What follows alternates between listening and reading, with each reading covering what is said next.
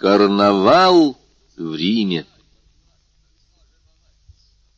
Когда Франц пришел в себя, он увидел, что Альбер, бледный как смерть, пьет воду, а граф уже облачается в костюм паяца. Франц невольно взглянул на площадь. Гильотина, палачи, казненный — все исчезло. Оставалась только толпа, шумная, возбужденная, веселая.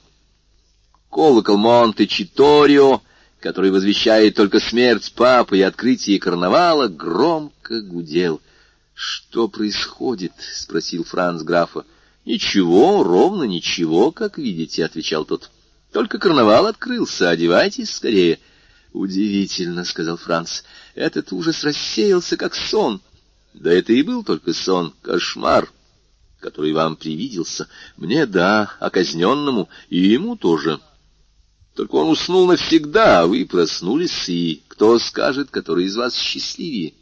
— А где же Пепино? — спросил Франц. — Что с ним сталось? — Пепино малый рассудительный, без излишнего самолюбия. Вместо того, чтобы обидеться, что о нем позабыли, он воспользовался этим и нырнул в толпу. Не поблагодарив даже почтенных священников, которые сопровождали его до эшафота, Поистине, человек — животное неблагодарное и эгоистичное. Но одевайтесь, сударь, смотрите, ваш друг подает вам пример. В самом деле Альбер уже натянул атласные штаны поверх черных панталон и лакированных башмаков. — Ну как, Альбер? — спросил Франц. — Расположены вы дурачиться. Только говорите правду. — Нет, — отвечал Альбер, — но в сущности я рад, что видел это. Я согласен с графом. Если однажды хватило сил перенести такое зрелище, то в конце концов оно оказывается единственным, которое еще способно доставить сильные ощущения. Не говоря уже о том, что только в такие минуты можно изучать людей, — сказал граф. На первой ступени эшафота смерть срывает маску, которую человек носил всю жизнь, и тогда показывается его истинное лицо. Надо сознаться, лицо Андреа было не из привлекательных. Какой мерзавец! Одевайтесь, господа, одевайтесь. Со стороны Франции было бы смешно разыгрывать институтку и не последовать примеру своих спутников. Он надел костюм и маску, которая была нисколько не бледнее его лица. Окончив туалет, они сошли вниз. У дверей их ждала коляска, полная конфетти и букетов. Они заняли свое место — вереницы экипажей. Трудно было себе представить более резкую перемену. Вместо мрачного и безмолвного зрелища смерти пьяцца дель Пополо являла картину веселой и шумной оргии. Маски толпами стекались отовсюду выскакивали из дверей, вылезали из окон, из всех улиц выезжали экипажи, нагруженные пьеро, орликинами, домино, маркизами, транставеринцами, клоунами, рыцарями, поселянами. Все это кричало, махало руками, швыряло яйца, начиненные мукой конфетти, букеты — осыпала шутками и метательными снарядами своих и чужих, знакомых и незнакомых, и никто не имел права обижаться, на все отвечали смехом. Франц и Альбер походили на людей, которых привели в кабак, чтобы рассеять их тоску, и которые, по мере того, как пьянеют, чувствуют, что прошлое заволакивается туманом. Они еще были во власти только что виденного, но мало-помалу они заразились общим весельем, и им казалось, что их рассудок готов помутиться, их тянуло с головой окунуться в этот шум, в эту сутолку, в этот неистовый вихрь. Горсть конфетти, брошенные из соседнего экипажа в Морсера, осыпала Альбера и его спутников — он почувствовал уколы на шее и на незащищенной маской части лица, словно в него бросили сотни булавок. Это заставило его принять участие в общей битве, к которой уже присоединились все встречавшиеся им маски. Он тоже, как все, встал в экипаже и со всей доступной ему силой и ловкостью принялся, в свою очередь, обсыпать соседей яйцами и дрожжей. Ожесточенный бой начался. Воспоминание о виденном полчаса тому назад бесследно изгладилось, из мысли обоих друзей. Пестрая, изменчивая, головокружительная картина, бывшая у них перед глазами, поглощала их целиком. Что же касается графа Монте-Кристо, то он, как мы уже говорили, во все время казни ни на минуту не терял спокойствия. Вообразите длинную, красивую улицу Корсо, от края до края, окаймленную нарядными дворцами, все балконы которых увешаны коврами, и все окна задрапированы. На балконах и в окнах триста тысяч зрителей, римлян, итальянцев, чужестранцев, прибывших со всех концов света, смесь всех аристократий, аристократий крови, денег и таланта. Прелестные женщины, увлеченные живописным зрелищем, наклоняются с балконов, высовываются из окон, осыпают проезжающих дождем конфетти, на которые им отвечают букетами. Воздух насыщен падающими вниз дрожже и летящими вверх цветами.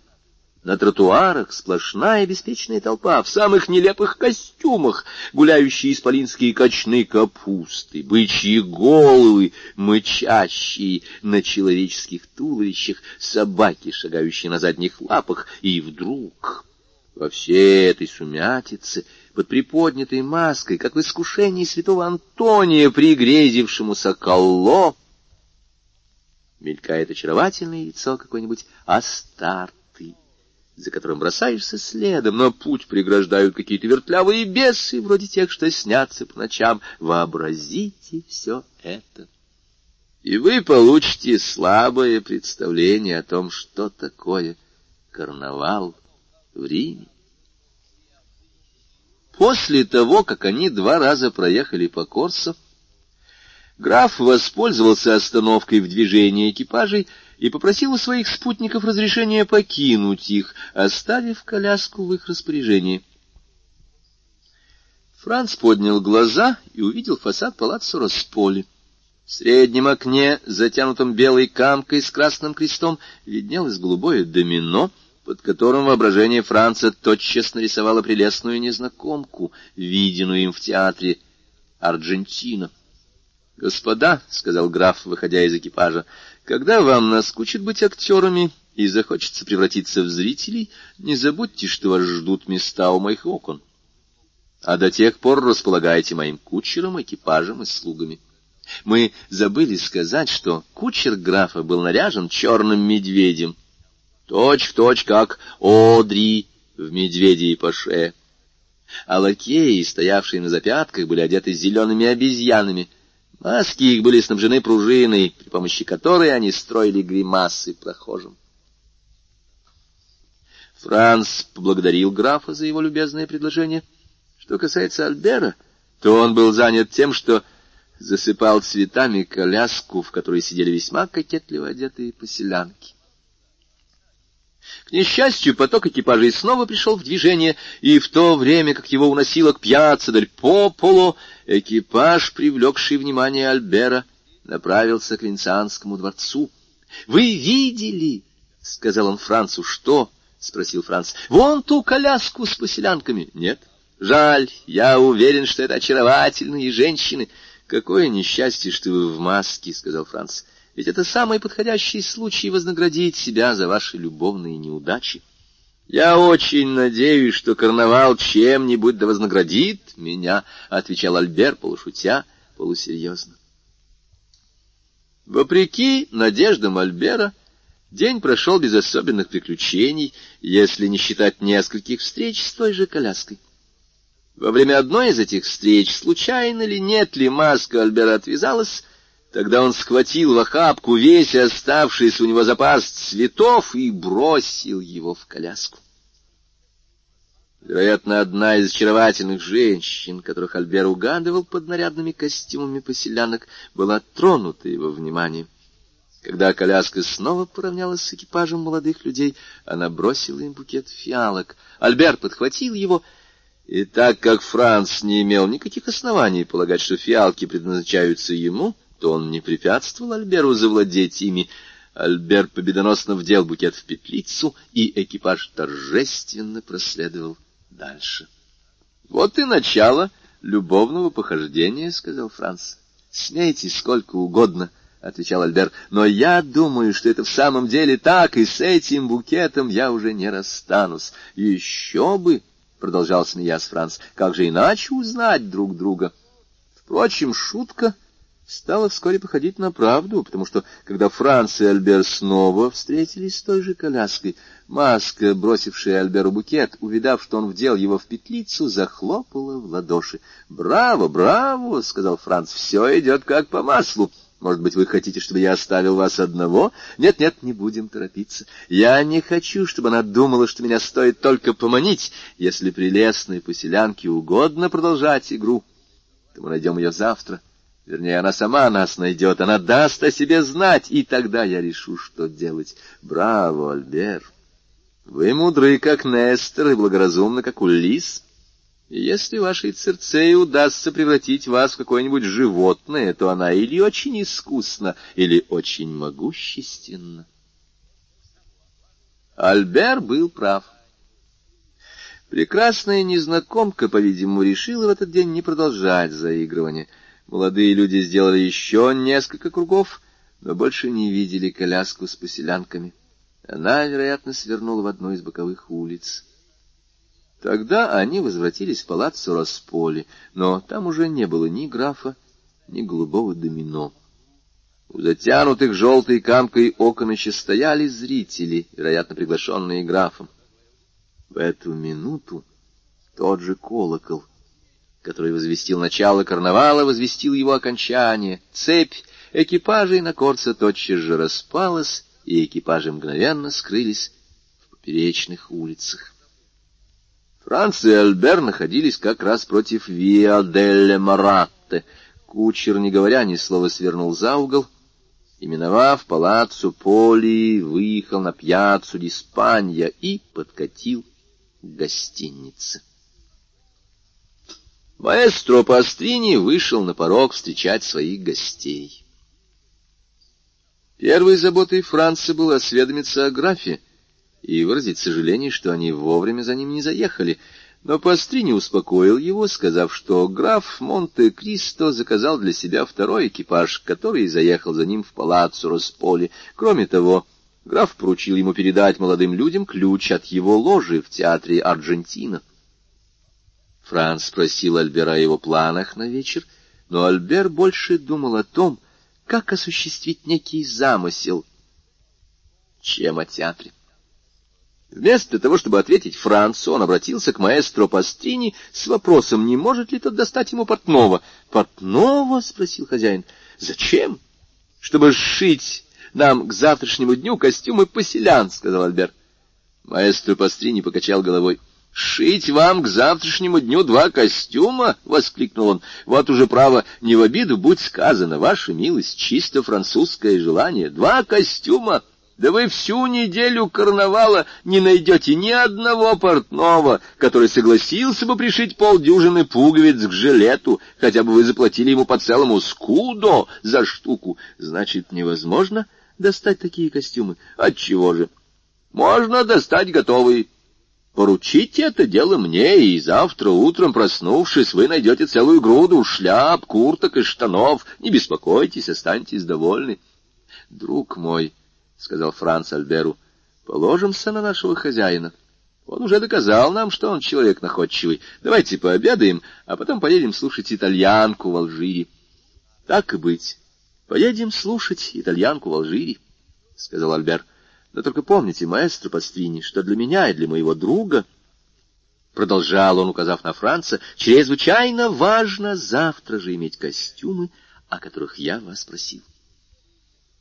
Хозяин еще раз подтвердил, что их милостям не о чем беспокоиться, и что все будет сделано согласно их пожеланиям, после чего Франц и Альбер отправились к себе, чтобы снять маскарадные костюмы паяцев. Альбер бережно спрятал букетик фиалок.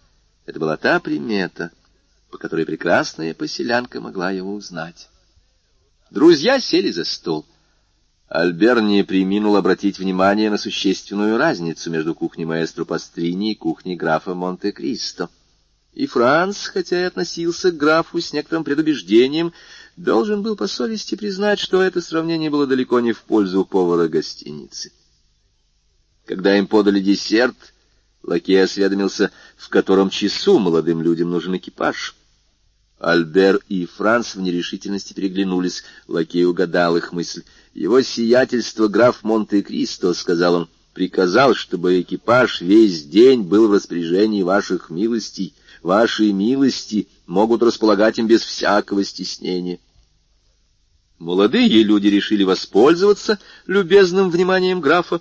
Они велели запрягать, а сами пошли переодеваться, ибо их костюмы несколько поизмялись во время многочисленных боев, в которых они принимали участие. Переодевшись, они поехали в театр и расположились в ложе графа.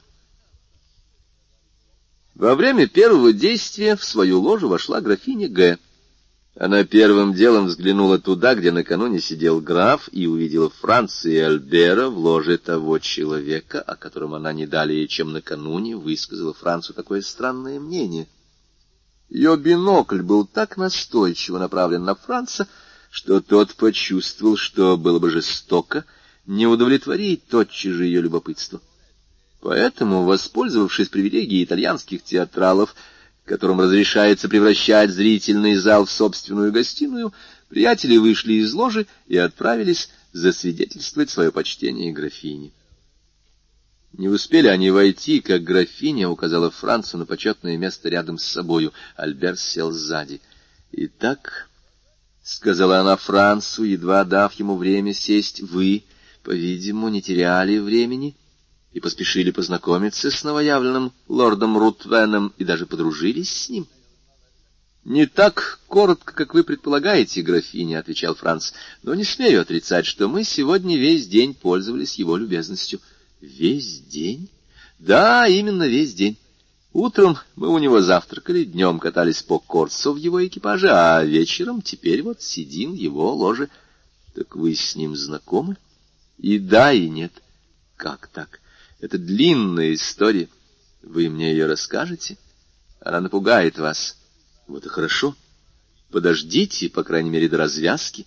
Хорошо. Я люблю законченные рассказы, но все-таки расскажите, как вы встретились, кто вас познакомил? Никто. Он сам познакомился с нами. Когда? Вчера вечером, после того, как мы расстались. Каким образом? Через весьма прозаическое посредство хозяина нашей гостиницы. Так он тоже живет в гостинице «Лондон». Да, и даже на одной площадке с нами. Как его зовут? Вы должны знать его имя. Разумеется, это граф Монте-Кристо. Что это такое? Это не родовое имя. Нет, это имя острова, которое он купил. И он граф? Тосканский граф.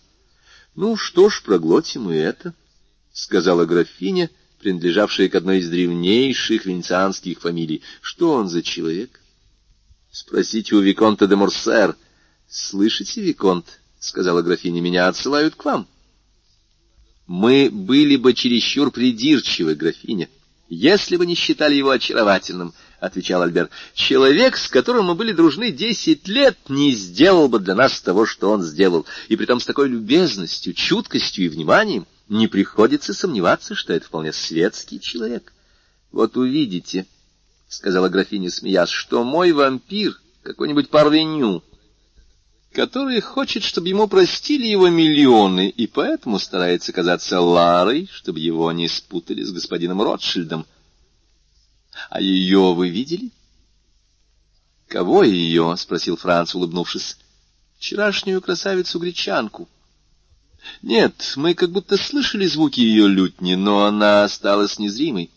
— Не напускайте таинственности, дорогой Франц, — сказал Альбер. — Кто, по-вашему, был в голубом домино у окна, затянутого белой камкой? — А где было это окно?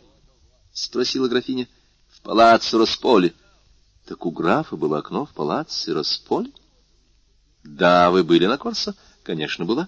— так вы, может быть, заметили два окна, затянутые желтой камкой, и одно, затянутое белой с красным крестом. Эти три окна принадлежат графу. Так это настоящий набоб.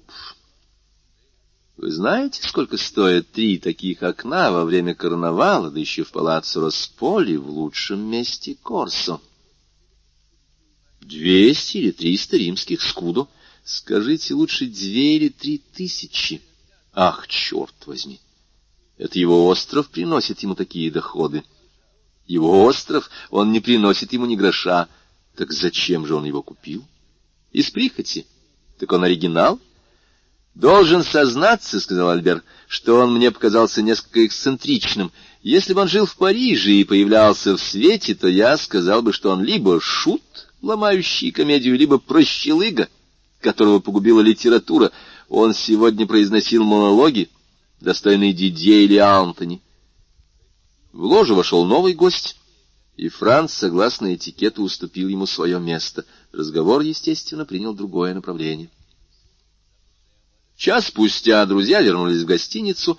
Маэстро Пастрини уже позаботился об их костюмах и уверял, что они будут довольны его распорядительностью.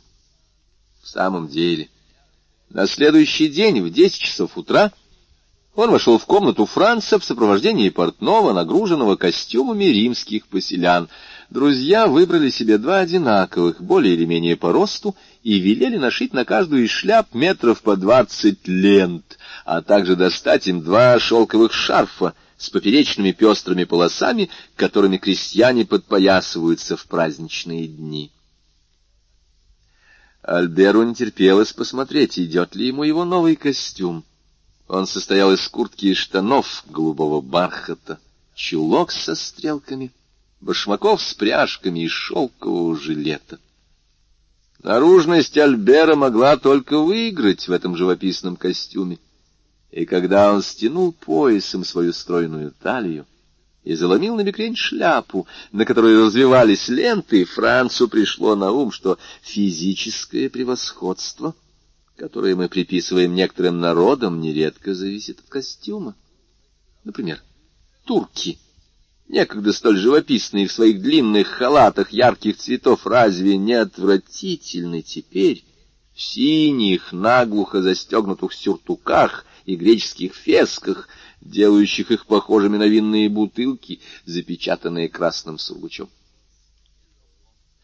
Франц сказал несколько лестных слов Альберу, который, стоя перед зеркалом, взирал на себя с улыбкой, в значении которой трудно было бы усомниться.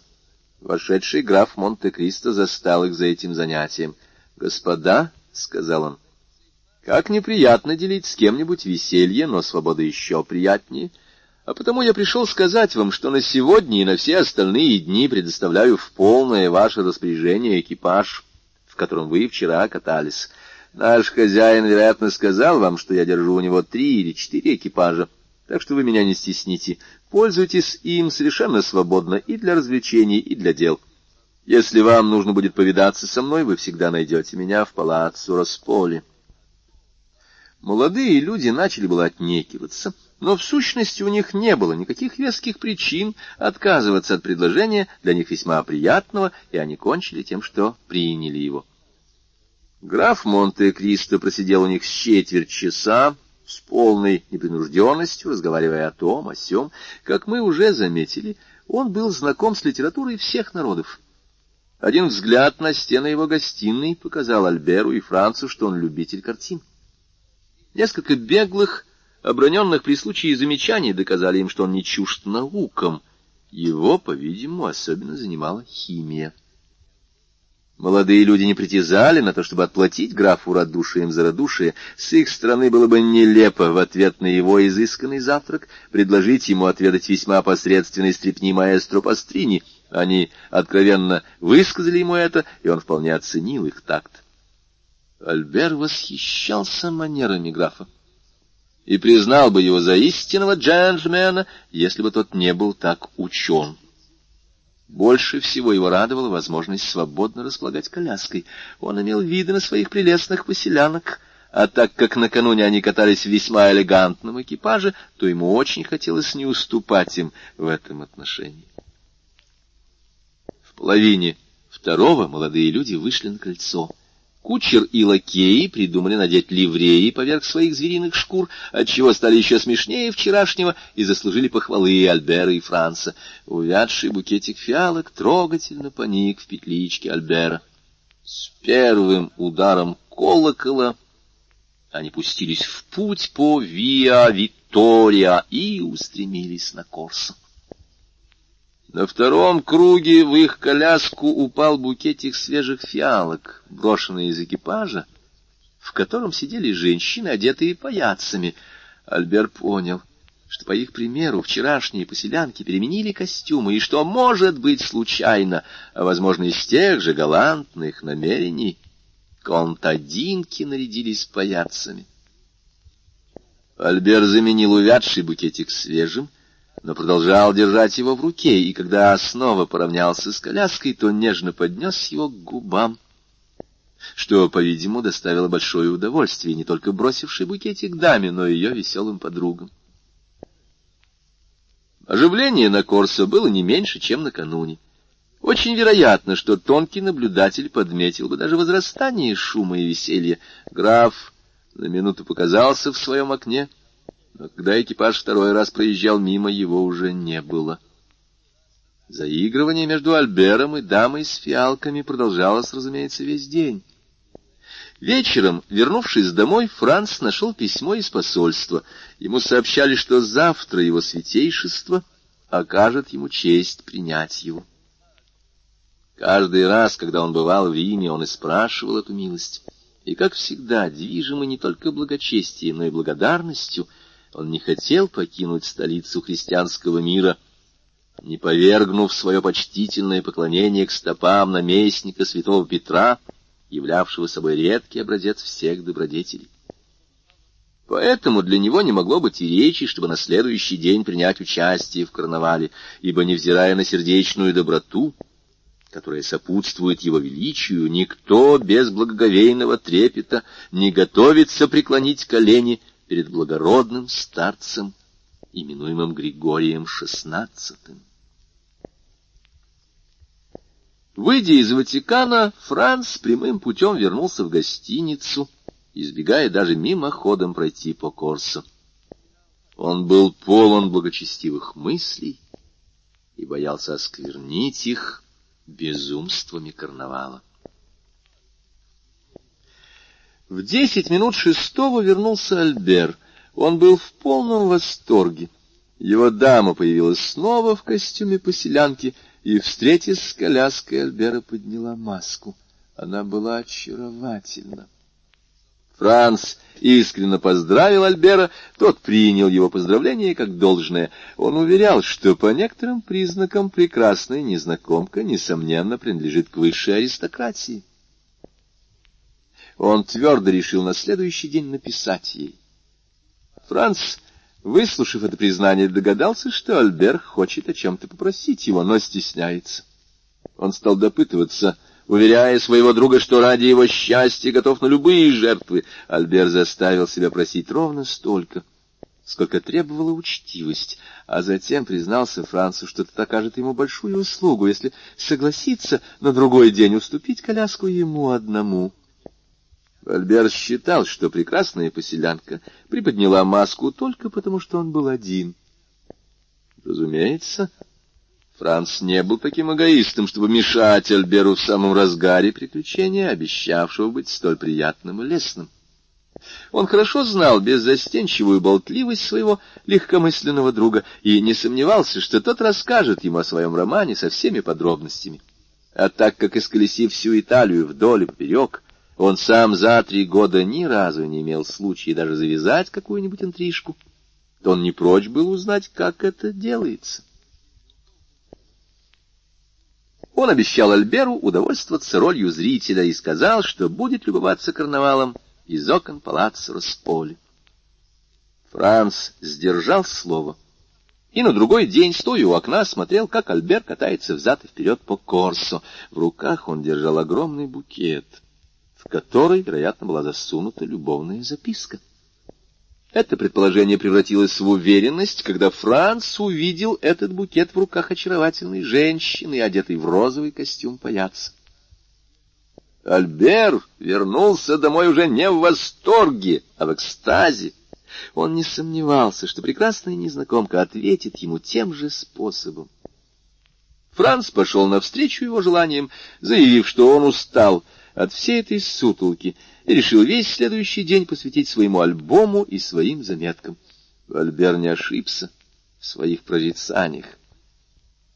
На другой день вечером он влетел в комнату Франца, держа за уголок сложенную в четверо бумажку и победно размахивая ею. «Ну что?» — воскликнул он. «Что я говорил?» Она ответила, — воскликнул Франц. «Читайте!» Тон, которым это было сказано, не поддается описанию. Франц взял записку и прочел. «Во вторник вечером в семь часов выйдите из коляски против Виа Деи Понте Фичи и последуйте за поселянкой, которая вырвет у вас Мокколетто.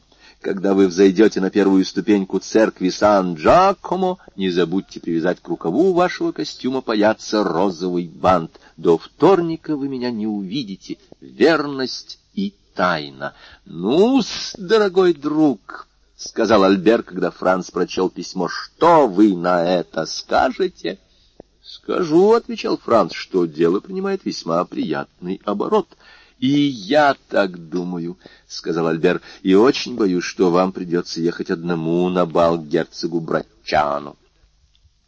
Франц и Альбер утром получили приглашение на бал к знаменитому римскому банкиру. — Берегитесь, дорогой Альбер, — сказал Франц, — у герцога соберется вся знать, и если ваша прекрасная незнакомка в самом деле аристократка, то она должна будет там появиться. Появится она там или нет, я не изменю своего мнения о ней, — сказал Альбер. — Вы прочли записку? — Да. — Вы знаете, какое образование получают в Италии женщины Мецокито? Так называют среднее сословие.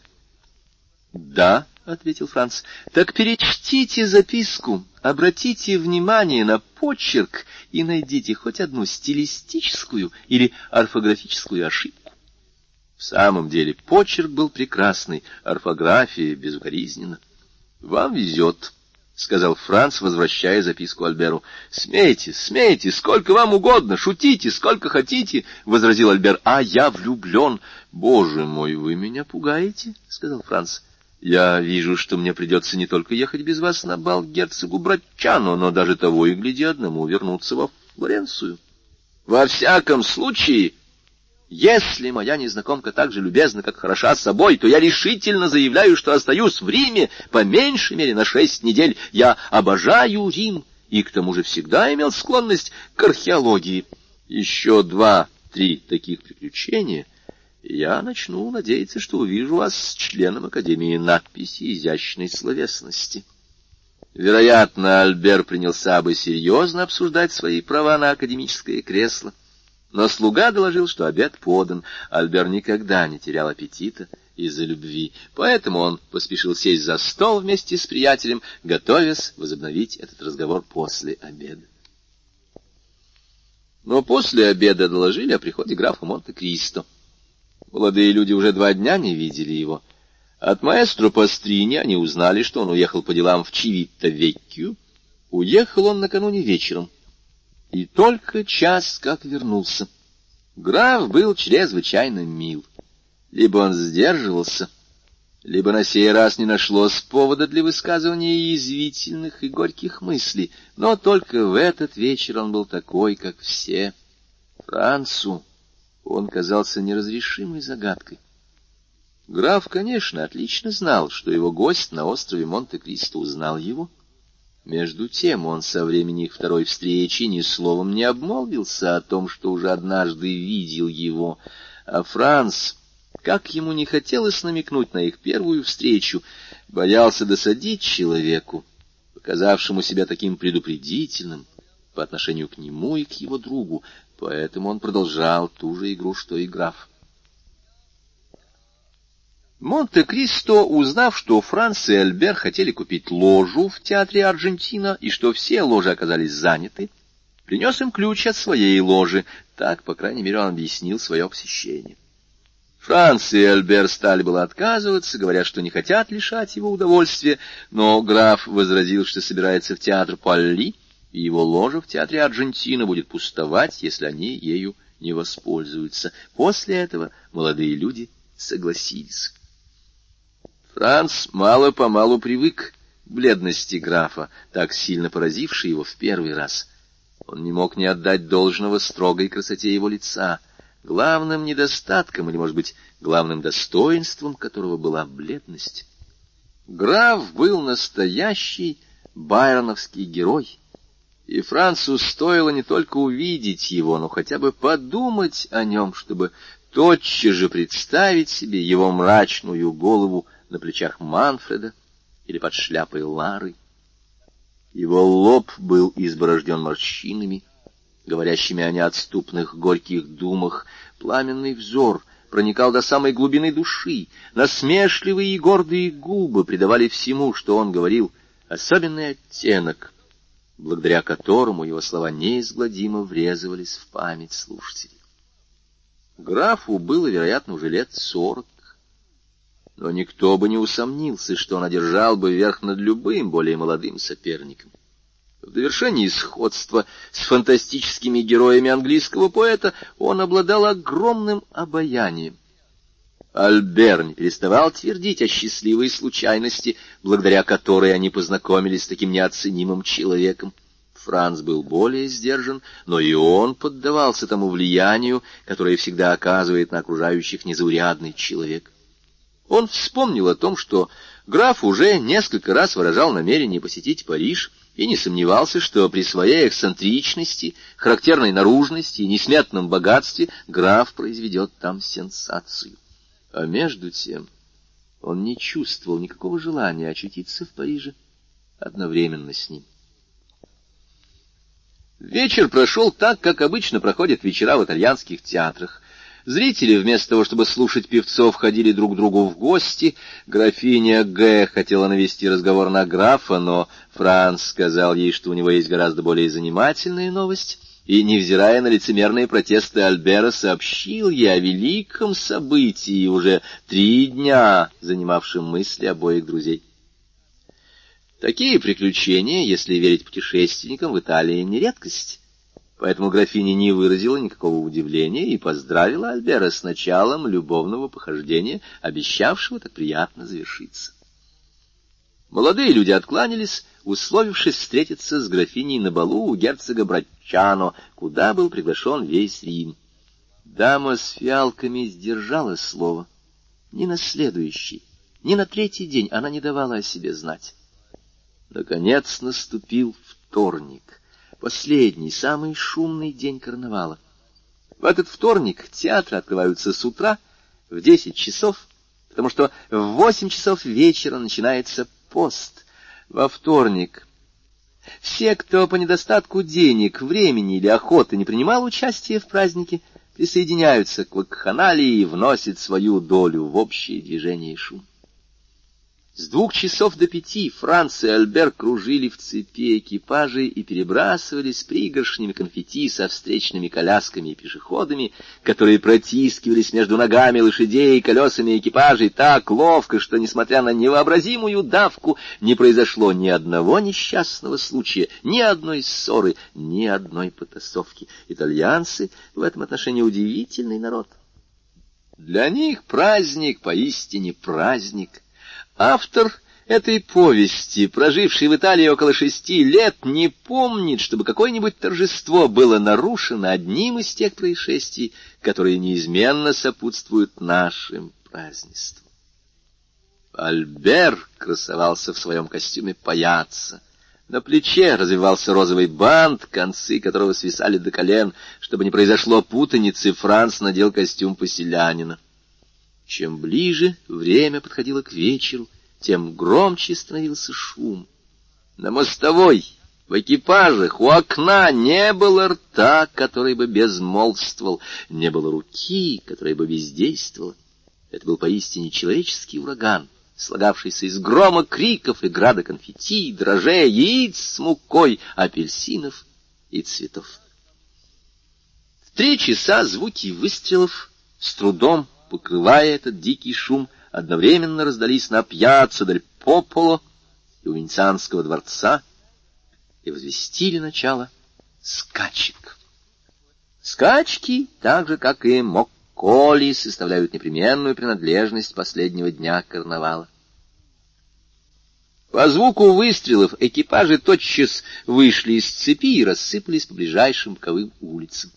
Все эти маневры совершаются, кстати сказать, с удивительной ловкостью и быстротой, хотя полиция нисколько не заботится о том, чтобы указывать места или направлять движение.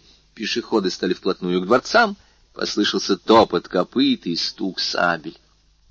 Отряд карабинеров по пятнадцати в ряд, развернувшись во всю ширину улиц, промчался галопом по Корсо, очищая его для скачек. Когда отряд доскакал до Венецианского дворца, новые выстрелы возвестили, что улица свободна. В ту же минуту под неистовый оглушительный рев, словно тени, пронеслись восемь лошадей, подстрекаемые криками трехсот тысяч зрителей и железными колючками, которые прыгали у них на спинах. Немного погодя, с замка Святого Ангела раздалось три пушечных выстрела. Это означало, что выиграл третий номер. Тотчас же, без всякого другого сигнала, экипажи снова хлынули на Корсо из всех соседних улиц, словно на миг задержанные ручьи разом устремились в питаемые ими русла, и огромная река пронеслась быстрее прежнего между гранитными берегами.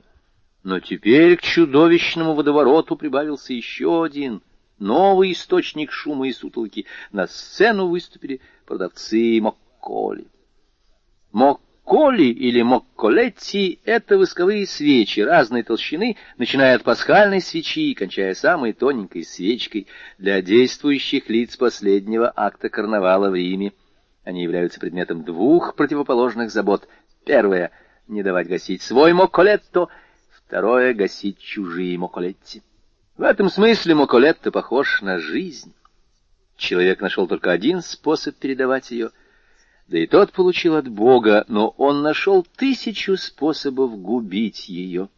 Правда, в этом случае ему несколько помогал дьявол. Чтобы зажечь Моколетто, достаточно поднести его к огню. Но как описать тысячи способов, изобретенных для тушения Моколетти, исполинские меха, чудовищные гасильники, гигантские веера? Моколетти раскупали на расхват, Франц и Альбер последовали примеру других. Вечер быстро наступал, и под пронзительный крик тысяч продавцов «Моколли!» над толпой зажглись первые звезды. Это послужило сигналом. Не прошло и десяти минут, как от Венецианского дворца до Пьяццо дель Пополо засверкало пятьдесят тысяч огоньков. Это был праздник блуждающих огней, трудно представить себе это зрелище. Вообразите себе, что все звезды спустились с неба и закружились на земле в неистовой пляске, а в воздухе стоит такой крик, какого никогда не слыхало человеческое ухо на всем остальном земном шаре. К этому времени окончательно исчезают все сословные различия. Факино преследует князя, князь транстеринца, транстеринец купца, и все это дует, гасит, снова зажигает. Если бы в этот миг появился древний Эол, он был бы провозглашен королем Макколи, а Аквилон — наследным принцем. Этот яростный огненный бой длился около двух часов. На Корсе было светло, как днем. Можно было разглядеть лица зрителей в окнах четвертого и пятого этажей. Каждые пять минут Альбер смотрел на часы. Наконец они показали семь. Друзья проезжали как раз мимо Виа де Понтефичи.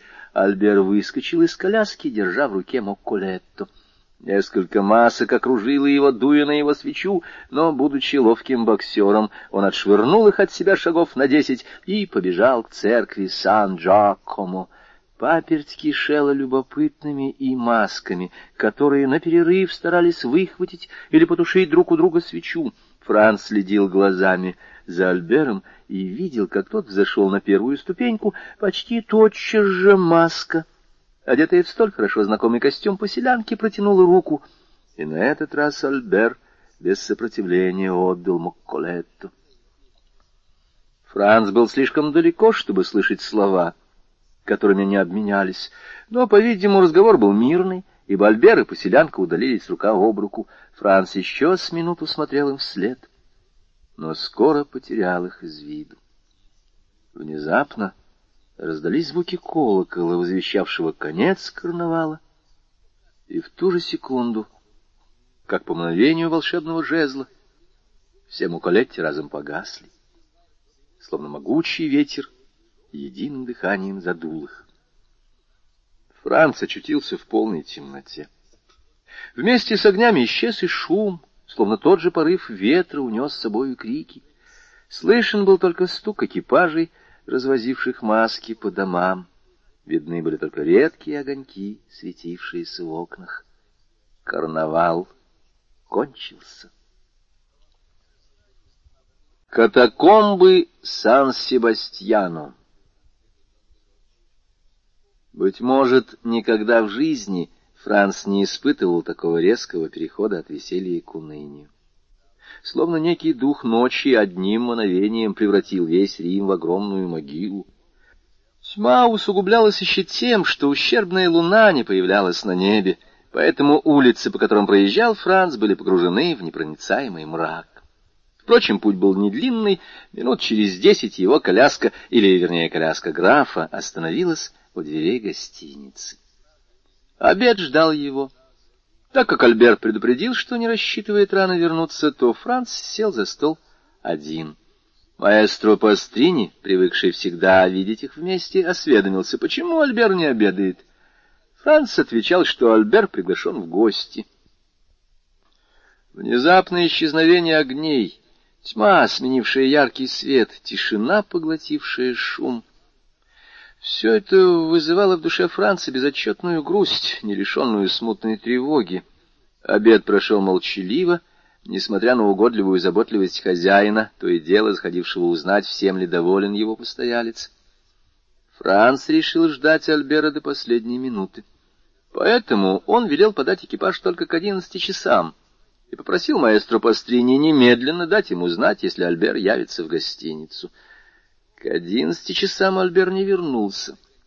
Франц оделся и уехал, предупредив хозяина, что проведет ночь на балу у герцога Братчано. Дом герцога Братчано — один из приятнейших в Риме. Супруга его, принадлежащая к старинному роду Колона, очаровательная хозяйка, и их приемы получили европейскую известность. Франц и Альбер Оба приехали в Рим с рекомендательными письмами к герцогу, и поэтому первый вопрос, заданный им Францу, касался его спутника. Франц отвечал, что они расстались в ту минуту, когда гасили Мокулетти, и что он потерял его из виду близ Виомачелло. — Так он до сих пор не вернулся домой? — спросил герцог. — Я ждал его до одиннадцати часов, — ответил Франц. — А вы знаете, куда он пошел? — Точно не знаю. Кажется, чуть ли не на свидание. — Черт возьми! — сказал герцог, — сегодня плохой день. Или лучше сказать, плохая ночь для поздних прогулок. Не правда ли, графиня? Последние слова относились к графине Г., которая только что появилась под руку с господином Торлони, а братом герцога. «Я нахожу напротив, что это чудесная ночь», — отвечала графиня. «И те, кто здесь собрался, будут жалеть лишь о том, что она пролетела слишком быстро». «Я и не говорю о тех, кто здесь собрался», — возразил, улыбаясь герцог. «Единственная опасность, которая им грозит, — это влюбиться в вас, если это мужчина. А если это женщина, то заболеть от зависти к вашей красоте. Я говорю о тех, кто бродит по улицам Рима». «Да кто же это в такой час бродит по улицам, если только он не отправляется на бал?» — спросила графиня. «Наш друг Альбер де Морсер, с которым я расстался в семь часов», — сказал Франц. Он преследовал свою незнакомку, и с тех пор я его не видел. Как? И вы не знаете, где он? Не имею ни малейшего понятия. У него есть оружие? Он в костюме паяца. Вам не следовало его пускать, — сказал герцог. Ведь вы знаете Рим лучше его. Как бы не так. Легче было бы остановить третий номер, который выиграл сегодня скачку, — отвечал Франц.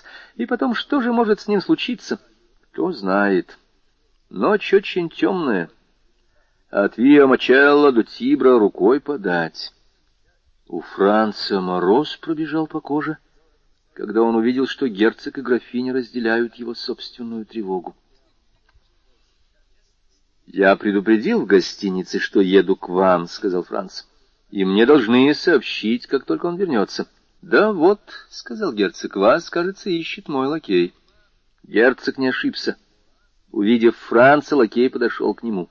«Ваша милость», — сказал он, — «хозяин гостиницы «Лондон» прислал сказать вам, что вас дожидается какой-то человек с письмом от Виконта де Морсер».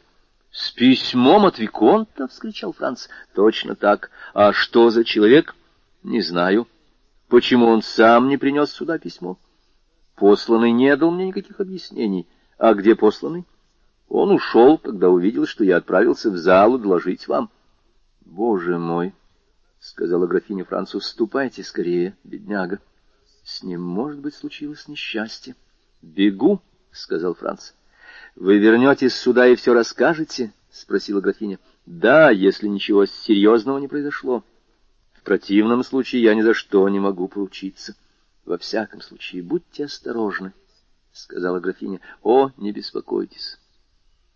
Франц взял шляпу и поспешно вышел. Приехав на бал, он отослал экипаж и велел кучеру вернуться в два часа ночи. Но, к счастью, дворец герцога выходящий одной стороной на Корсо, а другой на площадь святых апостолов, находился не более как в десяти минутах ходьбы от гостиницы «Лондон». Подойдя к дверям, Франц увидел человека, стоявшего посреди улицы. Он ни минуты не сомневался, что это посланный Альбера. Человек был закутан в широкий плащ. Франц направился к нему, но, к немалому его удивлению, тот первый заговорил с ним. — Что угодно от меня, вашей милости, — спросил он, отступая на шаг. — Это вы принесли мне письмо от Виконта де Морсер? — спросил Франц. — Ваша милость живет в гостинице Пастрини? — Да. — Ваша милость путешествует вместе с Виконтом? — Да. — Как зовут вашу милость? — Барон Франц де Спине. — Значит, письмо адресовано именно вашей милости. — Нужен ответ? — спросил Франц, беря у него из рук письмо. — Да, по крайней мере, ваш друг надеется на ответ. — так поднимитесь ко мне. Нет, я лучше подожду здесь, усмехнувшись, сказал посланный. Почему? Ваша милость поймет, когда прочтет письмо. Так я найду вас здесь? Непременно. Франц вошел в гостиницу. На лестнице он встретился с маэстро Пастрини. «Ну, что?» — спросил его тот. «Что именно?» — сказал Франц. «Вы видели человека, который пришел к вам по поручению вашего друга?» — спросил хозяин. «Да, видел. — отвечал Франц. — Он передал мне письмо. Велите, пожалуйста, подать огня. Хозяин приказал слуге принести свечу. Францу показалось, что у маэстро Пастрини весьма растерянный вид, и это еще усилило его желание поскорее прочесть письмо Альбера. Как только слуга зажег свечу, он поспешно развернул листок бумаги. Письмо было написано рукой Альбера. Под ним стояло его имя.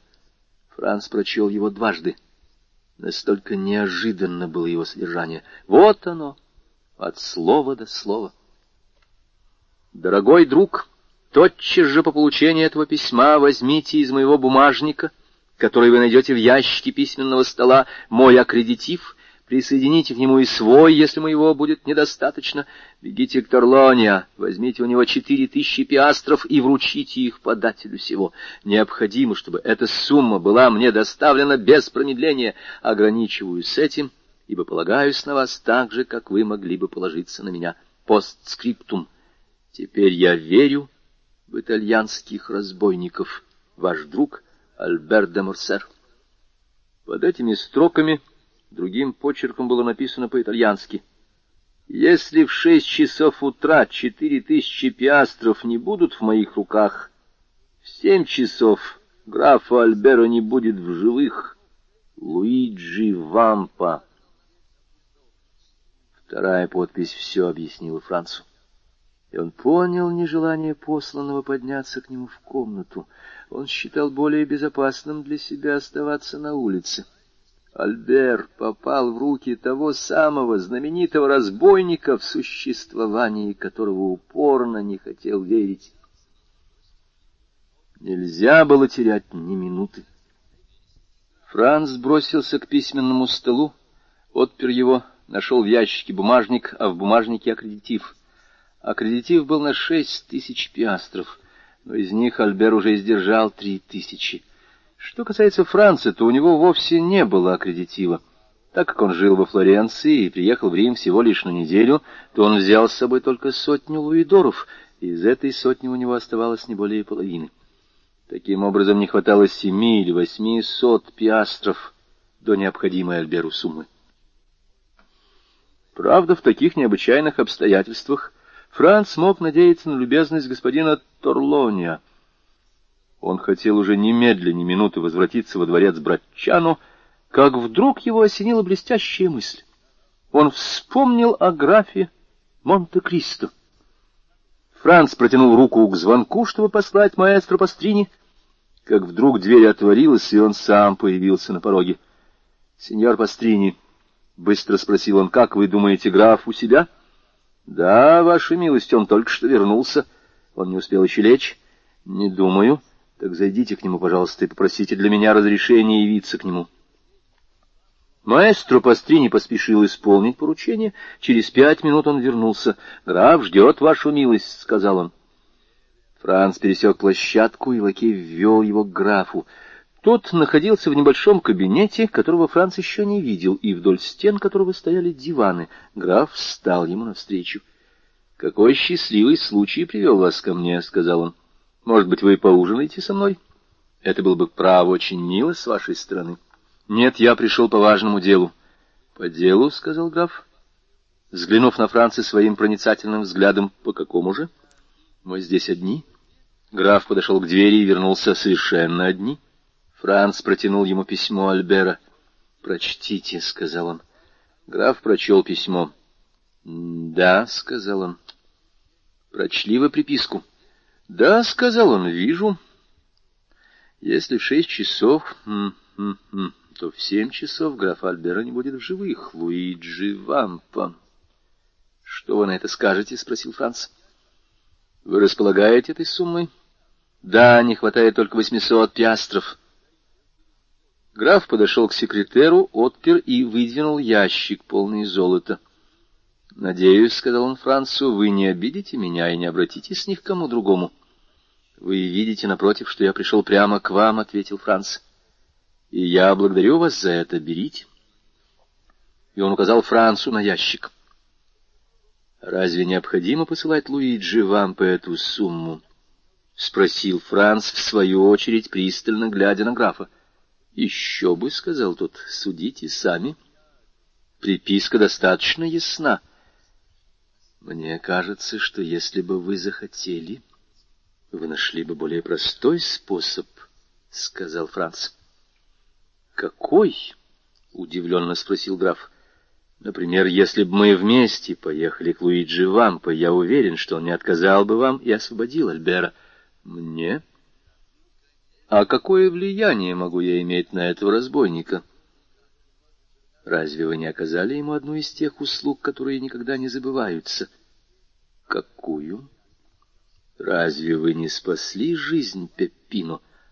А, произнес граф, кто вам сказал? Не все ли равно? Я это знаю. Граф помолчал, нахмурив брови. А если я поеду к Луиджи, вы поедете со мной? Если мое общество не будет вам неприятно. Что ж, пусть будет так. Погода прекрасная, прогулка в окрестностях Рима доставит нам только удовольствие. Оружие надо захватить. Зачем? Деньги не нужно. Где человек, который принес письмо? На улице. Он ждет ответа? Да. Надо все-таки узнать, куда мы едем. Я позову его. Бесполезно, он не захотел войти. К вам, может быть. Но ко мне он придет. Граф подошел к окну кабинета, выходившему на улицу, и особенным образом свистнул — Человек в плаще отделился от стены и вышел на середину улицы. «Салите!» «Поднимитесь, итальянский», — сказал граф тоном, каким отдают приказания слуге. Посланный немедленно, не колеблясь, даже торопливо повиновался и, поднявшись на крыльцо, вошел в гостиницу. Пять секунд спустя он стоял у дверей кабинета. — А, это ты, Пеппино? — сказал граф. Вместо ответа Пеппино бросился на колени, схватил руку у графа и несколько раз поцеловал ее. — Вот как, — сказал граф, — ты еще не забыл, что я спас тебе жизнь? Странно, ведь прошла уже целая неделя. — «Нет, ваша светлость, я никогда не забуду», — отвечал Пепино голосом, в котором звучала глубокая благодарность. «Никогда? Это очень долго. Ну, хорошо уже то, что ты так думаешь. Встань и отвечай». Пепино с беспокойством взглянул на Франца. «Ты можешь говорить при его милости», — сказал граф, — «это мой друг». «Вы разрешите мне называть вас этим именем?» — прибавил граф по-французски, обращаясь к Францу. «Это необходимо, чтобы внушить ему доверие». «Можете говорить при мне», — сказал Франц, — «я друг графа». «Хорошо», — отвечал Пепино, обращаясь к графу, — «пусть ваша светлость спрашивает, я буду отвечать». Каким образом Виконт Альбер попал в руки Луиджи? Ваша светлость, коляска француза несколько раз встречалась с той, в которой сидела Тереза. Подруга атамана? Да, Француз начал любезничать, Тереза в шутку отвечала ему. Француз бросал ей букеты, она тоже бросала ему цветы. Разумеется, с дозволения атамана, который сидел в той же коляске. — Как? — воскликнул Франц. — Луиджи вам посидел в коляске поселянок? Он был наряжен кучером и правил, — отвечал Пепину. — Дальше, — сказал граф. — А дальше француз снял маску. Тереза с дозволения атамана тоже открыла лицо — Француз попросил свидания, Тереза назначила время и место, только вместо Терезы на паперти церкви Сан-Жакомо ждал Беппо. «Как?» — прервал опять Франц. «Это поселянка, которая вырвала у него Моколетто?» «Это был пятнадцатилетний мальчик», — отвечал. «Но вашему другу нечего стыдиться, что он попался. Он не первый, кого надул Беппо». «И Беппо увел его из города?» — спросил граф. «Да». Конце Виа Мачелла ждала карета. Беппо сел и пригласил француза с собой. Тот не заставил просить себя. Он любезно уступил Беппо правую сторону и сел рядом. Тут Беппо сказал ему, что повезет его на виллу в миле от Рима. Француз отвечал, что готов ехать хоть на край света. Кучер поехал на Виа Дерипета, миновал ворота Святого Павла — но когда они очутились в поле, француз стал уже слишком вольничать, и Беппо приставил ему к груди пару пистолетов. Кучер остановил лошадей, обернулся и сделал то же самое. В то же время четверо наших, прятавшихся на берегу Альмо, подбежали к карете.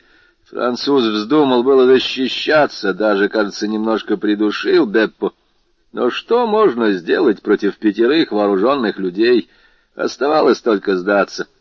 Его вытащили из кареты, довели до берега речонки и проводили к Терезе и Луиджи, которые ждали его в катакомбах Сан-Себастьяно. — Ну что же, — сказал граф Францу, — по-моему, эта история стоит всякой другой. Что вы скажете? Ведь вы знаток в этом деле. — Скажу, что посмеялся бы от души, — отвечал Франц, — если бы она случилась с кем-нибудь другим, а не с бедным Альбером. Да, если б вы меня не застали, то это любовное похождение обошлось бы вашему другу довольно дорого. Ну, успокойтесь, он отделается страхом. — Так поедем за ним? — спросил Франц. — Непременно. Тем более, что он находится в очень живописном месте. Знаете вы катакомбы Сан-Себастьяну? Нет, я никогда не спускался туда, но давно собираюсь это сделать. Вот как раз подходящий случай. Лучшего и желать нельзя. Ваш экипаж внизу? — нет, это не важно. У меня всегда экипаж наготове и днем, и ночью. И лошади запряжены? Да. Надо вам сказать, я человек непоседливый. Иногда, встав из-за стола или посреди ночи, я вдруг решаю ехать куда-нибудь на край света и еду. Граф позвонил один раз. В комнату вошел камердинер. «Велите вывести экипаж из сарая», — сказал он, — «и выньте пистолеты оттуда». Кучера не будите, нас повезет Али. Через минуту послышался стук экипажа, поданного к крыльцу. Граф поглядел на часы. «Половина первого», — сказал он. Мы могли бы выехать в пять часов утра и все-таки поспели бы вовремя, но, может быть, наше промедление доставило бы вашему приятелю беспокойную ночь. Поэтому лучше будет поскорее вырвать его из рук неверных. Вы еще склонны ехать со мной? Больше, чем когда-либо. Так едем. Франц и граф вышли из комнаты. Пеппино последовал за ними. У крыльца стоял экипаж. На козлах сидела Ли. Франц узнал немого раба из пещеры Монте-Кристо.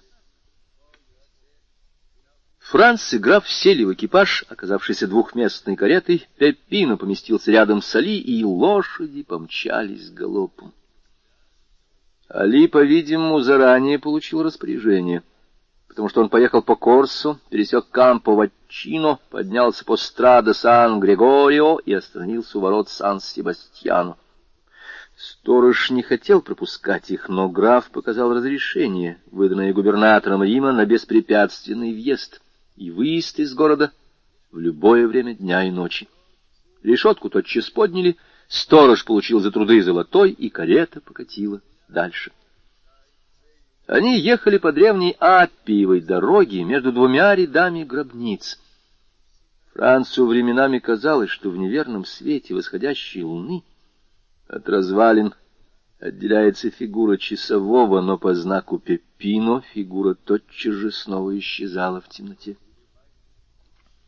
Немного не доезжая цирка, карета остановилась, Пеппино отворил дверцу, граф и Франц вышли. «Через десять минут мы будем на месте», — сказал граф своему спутнику. Потом он отозвал в сторону Пеппино, шепотом отдал ему какое-то приказание, и Пеппино, вынув из ящика кареты факел, удалился.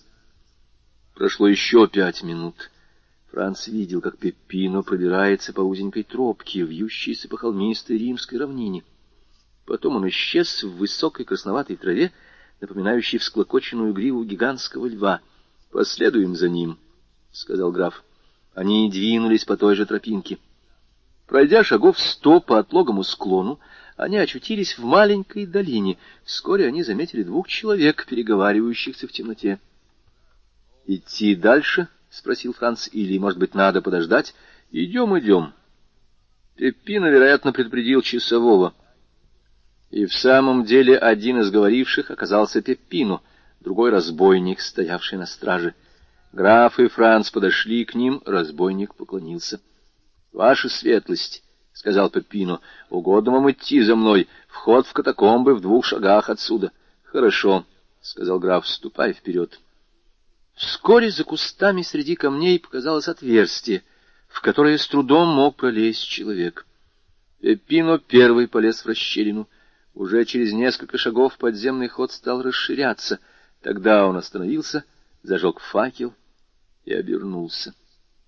Граф Первый проник в это подобие отдушины, Франц последовал за ним. Дорога спускалась под гору и постепенно расширялась. Однако Франц и граф все еще были вынуждены идти, согнувшись, и только с трудом могли бы двигаться рядом. Так они прошли еще шагов полтораста, после чего были остановлены окликом «Кто идет?». И при свете факела они увидели, как в темноте блеснуло дуло карабина. «Друг!» — отвечал Пепину.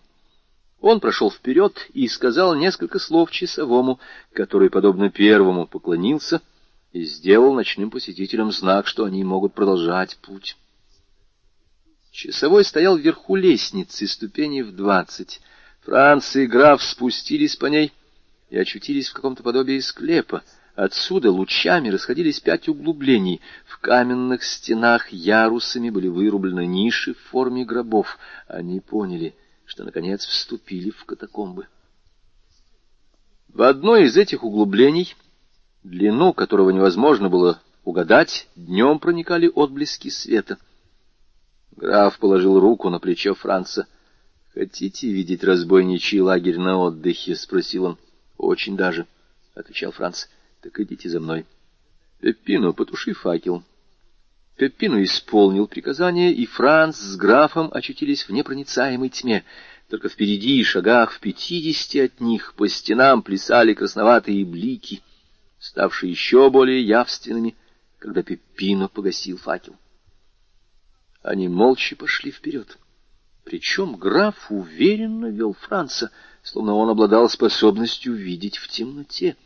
Впрочем, и Франц все лучше различал дорогу по мере того, как они приближались к пляшущим бликам, служившим им путеводными огнями. Перед ними показались три арки, средняя из которых служила дверью. Эти арки отделяли проход, где находились граф и Франц, от большой квадратной комнаты, окруженной нишами, подобными тем, о которых мы уже говорили.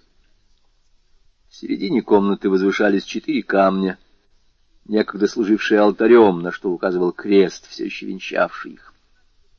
Одинокая лампа, поставленная на цоколь колонны, освещала слабым колеблющимся светом странную картину — представившуюся глазам скрытых во тьме посетителей.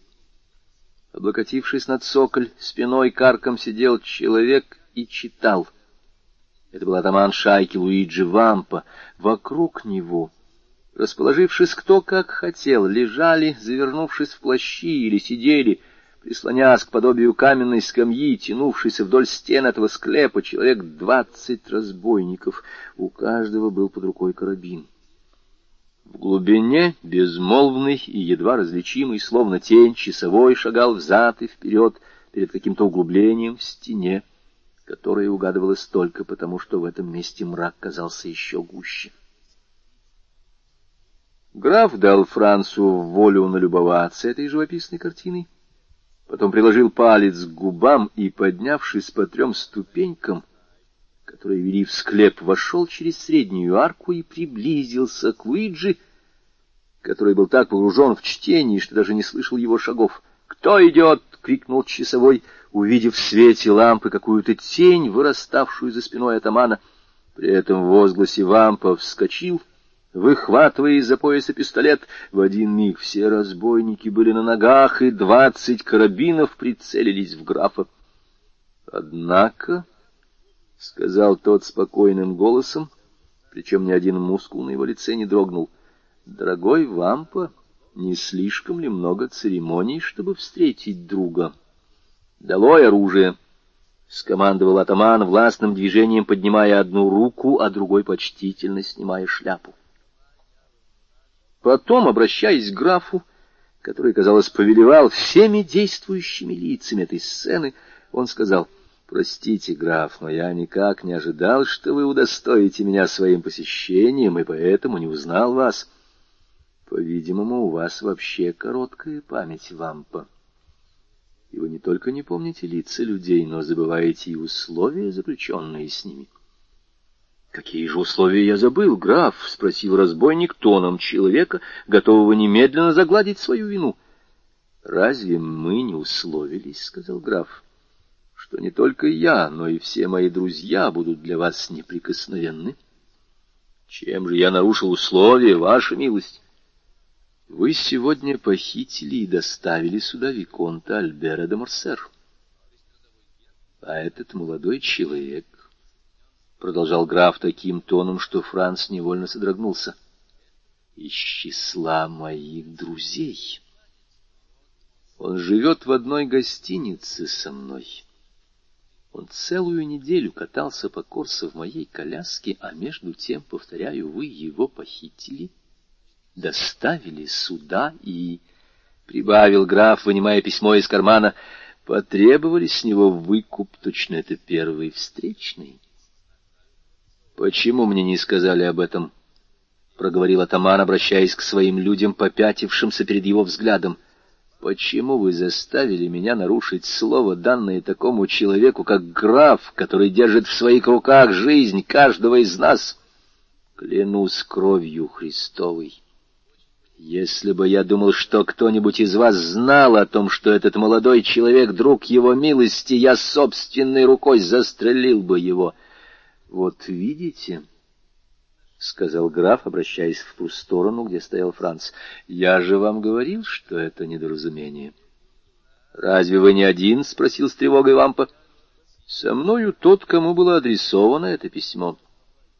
Я хотел доказать ему, что Луиджи Вампа никогда не изменяет своему слову.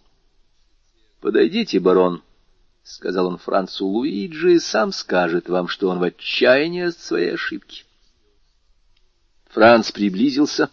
Атаман сделал несколько шагов ему навстречу. — Прошу вас быть моим гостем, ваша милость, — сказал он. — Вы слышите, что сказал граф, и что я ему ответил? Я могу только добавить, что я охотно отдал бы четыре тысячи пиастров цену выкупа, чтобы этого не случилось.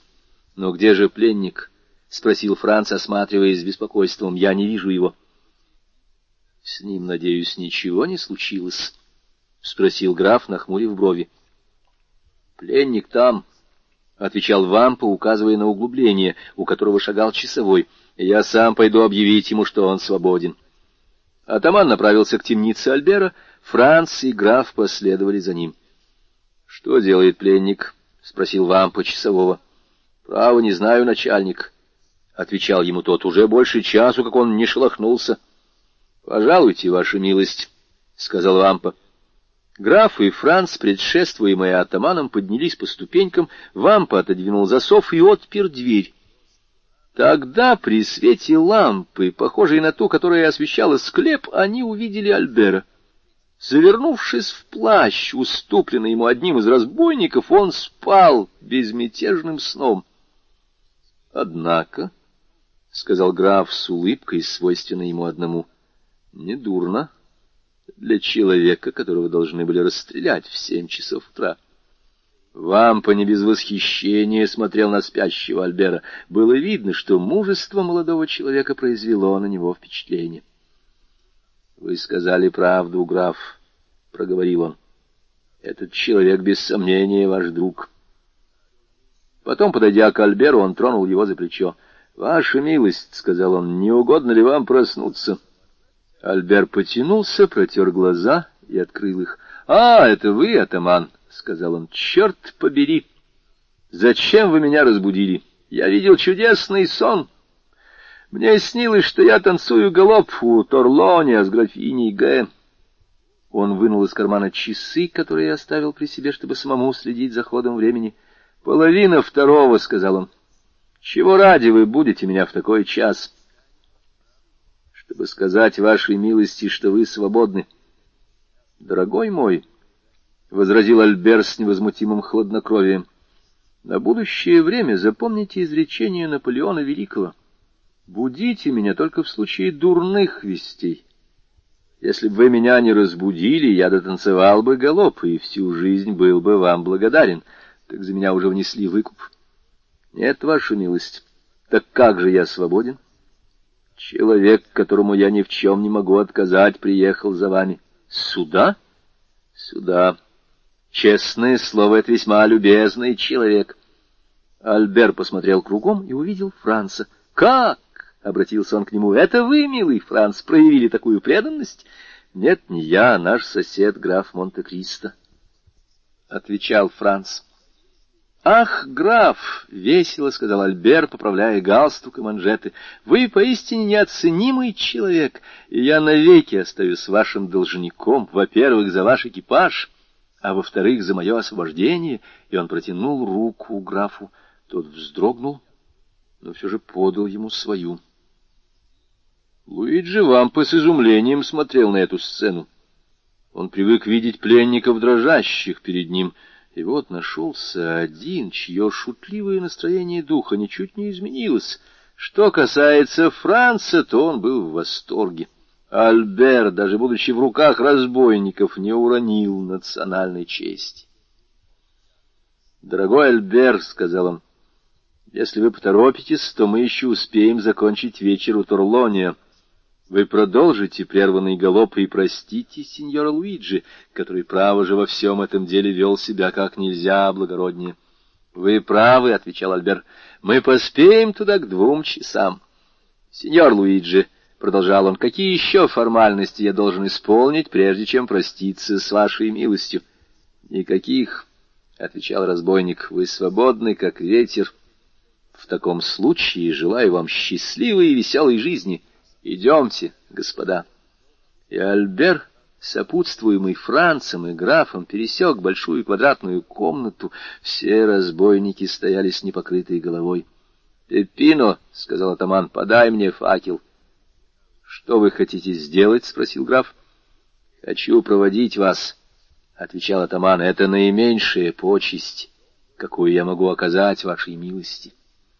И, взяв зажженный факел из рук Пеппино, он пошел впереди своих гостей не как слуга, исполняющий обязанность, но как король, за которым следуют послы. Дойдя до выхода, он поклонился.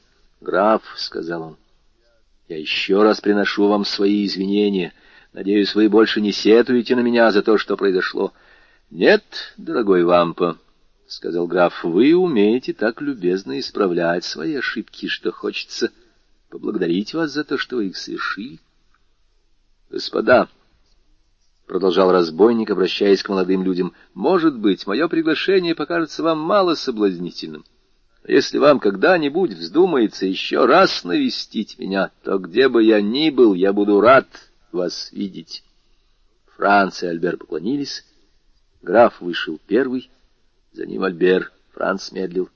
— Вашей милости угодно меня о чем-нибудь спросить? — сказал, улыбаясь Вампа. — Признаюсь, что да, — отвечал Франц. — Мне хотелось бы знать, какую книгу вы читали с таким вниманием, когда мы вошли. — «Записки Цезаря», — сказал разбойник, — «это моя любимая книга». «Что же вы, Франц?» — спросил Альбер. «Иду, иду», — ответил Франц, и он, в свою очередь, вылез из расщелины. Они прошли несколько шагов.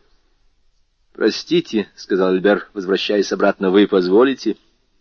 И он закурил свою сигару от факела Луиджи.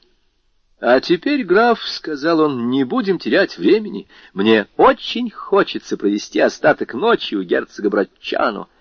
Экипаж ждал их на том же месте, где его оставили. Граф что-то сказал Али по-арабски, и лошади понеслись во весь опор. Ровно в два часа друзья входили в танцевальную залу. Их появление вызвало сенсацию — но так как они были вдвоем, то тревога за Альбера сразу исчезла. «Графиня», — сказал Викон де Морсер, подходя к графине Г., — «вчера вы были так добры, что обещали мне галоп. Я немного поздно напоминаю о вашем милом обещании, но мой друг, правдивость которого вам известно, подтвердит вам, что это не моя вина». И так как в эту минуту заиграла музыка, то Альбер, обхватив талию графини, закружился с нею среди танцующих пар. Между тем Франц размышлял о том, как странно вздрогнул граф Монте-Кристо, когда ему волей-неволей пришлось подать руку Альберу. Уговор на другой день, встав с постели, Альбер первым делом предложил Францу нанести визит графу. Он уже благодарил его накануне, но понимал, что услуга, оказанная ему графом, требует двойного изъявления благодарности. Франц, который чувствовал графу влечение, смешанное со страхом, отправился вместе с другом. Их ввели в гостиную, минут через пять появился граф. — Сударь, — сказал Альбер, подходя к нему, — разрешите мне повторить сегодня то, что я недостаточно внятно высказал вчера. Я никогда не забуду, при каких обстоятельствах вы пришли мне на помощь, и всегда буду помнить, что обязан вам жизнью или почти жизнью. — Дорогой мой сосед, — смеясь отвечал граф, — вы преувеличиваете мою услугу. Я вам сберег тысяч двадцать франков только и всего. Вы видите, что об этом не стоит говорить но позвольте мне выразить вам свое восхищение. Вы держались с очаровательной непринужденностью. — Что мне оставалось делать, граф? — сказал Альбер. — Я вообразил, что у меня вышла ссора, которая привела к дуэли, и мне хотелось показать этим разбойникам, что, хотя во всех странах мира дерутся на дуэли, но только одни французы дерутся, смеясь, Однако это ничуть не умаляет моей признательности к вам, я пришел спросить вас, не могу ли я сам или через моих друзей, благодаря моим связям, может быть, вам чем-нибудь полезен. Отец мой граф де Морсер, родом испанец, пользуется большим влиянием и во Франции, и в Испании. Вы можете быть уверены, что я и все, кто меня любит, в полном вашем распоряжении.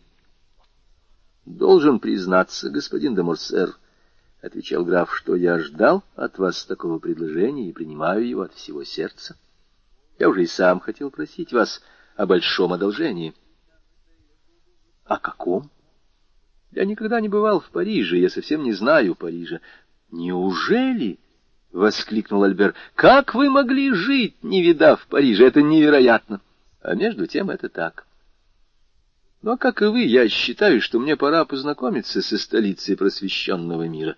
Я вам скажу больше — может быть, я уже давно предпринял бы это путешествие, если бы знал кого-нибудь, кто мог бы ввести меня в парижский свет, где у меня нет никаких связей. «Такой человек, как вы!» — воскликнул Альбер. «Очень любезны.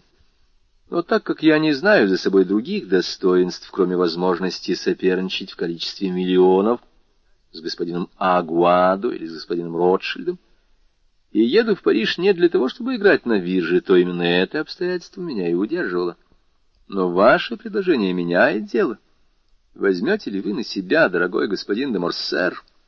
При этих словах странная улыбка промелькнула на губах графа. Если я приеду во Францию, открыть мне двери общества, которому я буду столь же чужд, как Гурон или Кохенхинец, «О, что до этого, граф, то с величайшей радостью и от всего сердца», — отвечал Альбер, — «и тем охотнее».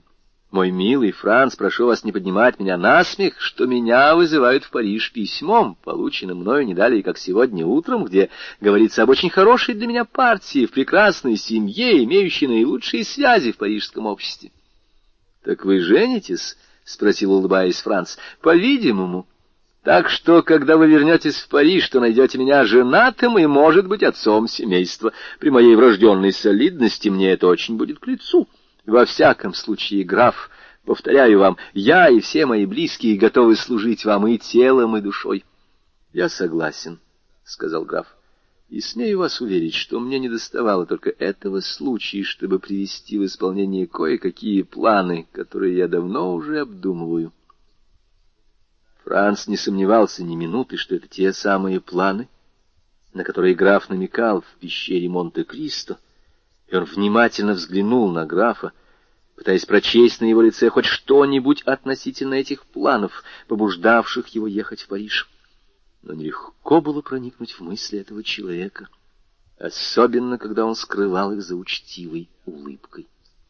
Но, может быть, граф — сказал Альбер, восхищенный тем, что ему предстоит ввести в парижское общество такого оригинала, как Монте-Кристо. «Может быть, ваши намерения, вроде тех, которые приходят в голову, когда путешествуешь, и построенные на песке уносятся первым порывом ветра?» «Нет, уверяю вас, это не так», — сказал граф. «Я в самом деле хочу побывать в Париже, мне даже необходимо это сделать. И когда же? Когда вы сами там будете?» «Я?» — сказал Альбер. «Да недели через две, через три, самое большее, сколько потребуется на дорогу». «Ну что ж», — сказал граф, — «даю вам три месяца сроку. Вы видите, я не скуплюсь». «И через три месяца вы будете у меня?» — радостно воскликнул Альбер. «Хотите, назначим точно день и час свидания?» — сказал граф. «Предупреждаю вас, что я пунктуален до тошноты». День и час, — сказал Альбер, — великолепно. Сейчас посмотрим. Граф протянул руку к календарю, висевшему около зеркала. Сегодня у нас двадцать первое февраля, — сказал он и посмотрел на часы. Теперь половина одиннадцатого. Согласны ли вы ждать меня двадцать первого мая в половине одиннадцатого утра? Отлично! — воскликнул Альбер. Завтрак будет на столе. — а где вы живете? Улица Эльдер, 27. Вы живете один на холостую ногу, я вас не стесню. Я живу в доме моего отца, на отдельном флигеле, во дворе. Прекрасно. Граф взял памятную книжку и записал. Улица Эльдер, 27, 21 мая, в половине одиннадцатого утра. А теперь, — сказал он, пряча книжку в карман, — не беспокойтесь. Я буду точен, как стрелки ваших часов. — Я вас увижу еще до моего отъезда? — спросил Альбер. — Это зависит от того, когда вы уезжаете. Я еду завтра в пять часов вечера. В таком случае я с вами прощусь. Мне необходимо побывать в Неаполе, я вернулся не раньше субботы вечером или воскресенье утром. А вы, — обратился он к Францу, — вы тоже едете, барон? Да. Во Францию? Нет, в Венецию. Я останусь в Италии еще год или два. Так мы не увидимся в Париже. Боюсь, что буду лишен этой чести. Ну, господа, в таком случае счастливого пути, — сказал граф, протягивая обе руки Францу и Альберу. В первый раз дотрагивался Франц до руки этого человека. Он невольно вздрогнул. Она была холодна, как рука мертвеца. — Значит, решено, — сказал Альбер. — Вы дали слово. Улица Эльдер, 27, 21 мая в половине одиннадцатого утра. — 21 мая в половине одиннадцатого утра. Улица Эльдер, 27, — повторил граф. Вслед за тем молодые люди поклонились и вышли. — «Что с вами?» — спросил Альбер Франца, возвратившись в свою комнату. «У вас такой озабоченный вид». «Да», — сказал Франц, — «должен сознаться, что граф — престранный человек, и меня беспокоит это свидание, которое он вам назначил в Париже». «Беспокоит вас это свидание? Да вы с ума сошли!» — воскликнул Альбер. «Что поделаешь?» — сказал Франц. «Может быть, я сошел с ума, но это так. Послушайте». — продолжал Альбер, — я рад, что мне представился случай высказать вам свое мнение. Я давно замечаю у вас какую-то неприязнь к графу, а он, напротив, всегда был с нами необыкновенно любезен. Вы что-нибудь имеете против него? Может быть. Вы встречались с ним раньше? Вот именно. Где? Вы обещаете мне никому ни слова не говорить о том, что я вам расскажу? Обещаю. Честное слово? Честное слово? — Хорошо. Так слушайте. И Франц рассказал Альберу о своей поездке на остров Монте-Кристо и о том, как он встретил там шайку контрабандистов и среди них двух корсиканских разбойников. Он подробно рассказал, какое сказочное гостеприимство оказал ему граф в своей пещере из «Тысячи и одной ночи». Рассказал об ужине, о гашише, о статуях, о том, что было во сне и наяву, и как на утро от всего этого осталась только маленькая яхта на горизонте, уходившая к Порто-Веккио. Потом он перешел к Риму, к ночи в Колизее, к подслушанному им разговору между графом и Луиджи, во время которого граф обещал исхлопотать помилование Пеппино, что он и исполнил, как видели наши читатели. Наконец он дошел до приключений предыдущей ночи, рассказал, в каком затруднительном положении он очутился, когда увидел, что ему недостает до суммы выкупа семисот пиастров, и как ему пришло в голову обратиться к графу, что и привело к столь счастливой и эффектной развязке. Альбер слушал Франца, весь обратившись вслух. — Ну и что же? — сказал он, когда тот кончил. Что же вы во всем этом видите предосудительного? Граф любит путешествовать, он богат и хочет иметь собственную яхту. Поезжайте в Портсмут или Саутгемптон, и вы увидите, что гавань забита яхтами, принадлежащими богатым англичанам, разрешающим себе такую же роскошь чтобы всегда иметь пристанище, чтобы не питаться этой отвратительной снедью, которой мы отравляемся. Я вот уже четыре месяца, а вы четыре года, чтобы не спать в мерзких постелях, где невозможно заснуть, он обставляет для себя квартиру на Монте-Кристо. Обставив ее, он начинает опасаться, что тосканское правительство ее отнимет, и его затраты пропадут даром. Тогда он покупает остров и присваивает себе его имя. Дорогой мой, Поройтесь в вашей памяти и скажите мне, разве мало ваших знакомых называют себя по имени местностей, которыми они никогда не владели? А корсиканские разбойники, принадлежащие к его свите, — сказал Франц, — что ж тут удивительного? Вы отлично знаете, что корсиканские разбойники не грабители, а просто беглецы, которых родовая месть изгнала из родного города — или родной деревни, в их обществе можно находиться без ущерба для своей чести. Что касается меня, то я заявляю, что если мне когда-нибудь придется побывать на Корсике, то раньше, чем представиться губернатору и префекту, я попрошу познакомить меня с разбойниками Коломбы, если только удастся разыскать их. Я нахожу, что они обворожительны. — А Вампа и его шайка, — возразил Франц, — это уже настоящие разбойники. — которые просто грабят. Против этого, надеюсь, вы не станете спорить? Что вы скажете о влиянии графа на такого рода людей? Скажу, дорогой мой, что так как, по всей вероятности, этому влиянию я обязан жизнью, то мне не пристало быть слишком придирчивым. Поэтому я не намерен, подобно вам, вменять его графу в преступление, и вы уж разрешите мне простить нашего соседа за то, что он, если и не спас мне жизнь, это, возможно, было бы преувеличением, то, во всяком случае, сберег мне четыре тысячи пиастров. Это на наши деньги составляет не более и не менее, как двадцать четыре тысячи франков. А такую сумму за меня во Франции вряд ли бы заплатили. Что доказывает, — прибавил Альберт, смеясь, — что нет пророка в своем отечестве. Кстати, об отечестве. Где отечество графа? Какой его родной язык? На какие средства он живет?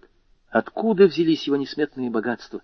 Какова была первая половина его таинственной, неведомой жизни, которая набросила на вторую половину мрачную тень мизантропии? Вот что на вашем месте я постарался бы узнать. «Дорогой Франц», — отвечал Альбер, — «когда вы получили мое письмо и увидели, что мы нуждаемся в графе, вы пошли и сказали ему, «Мой друг Альбер де Морсер в опасности. Помогите мне выручить его, так?» «Да». А спросил он у вас, кто такой Альбер де Морсер? Откуда он взял свое имя? Откуда взялось его состояние? На какие средства он живет? Где его отечество? Где он родился? Скажите, он спрашивал вас об этом? Нет, признаюсь, не спрашивал. Он просто взял и поехал. Альбер улыбнулся Францу. Вот видите, он вырвал меня из рук сеньора Луиджи, где, несмотря на мой, как вы говорите, чрезвычайно непринужденный вид, я чувствовал себя, по правде сказать, отвратительно. И вот когда за подобную услугу он просит меня сделать то, что делаешь изо дня в день для любого русского или итальянского князя, приезжающего в Париж. То есть просит меня познакомить его с парижским обществом, то вы хотели бы, чтобы я ему отказал в этом? Полноте, Франц, вы сошли с ума. Нельзя не сознаться, что на этот раз против обыкновения логика была на стороне Альбера. Словом, делайте, как хотите, дорогой Виконт, — отвечал со вздохом Франц.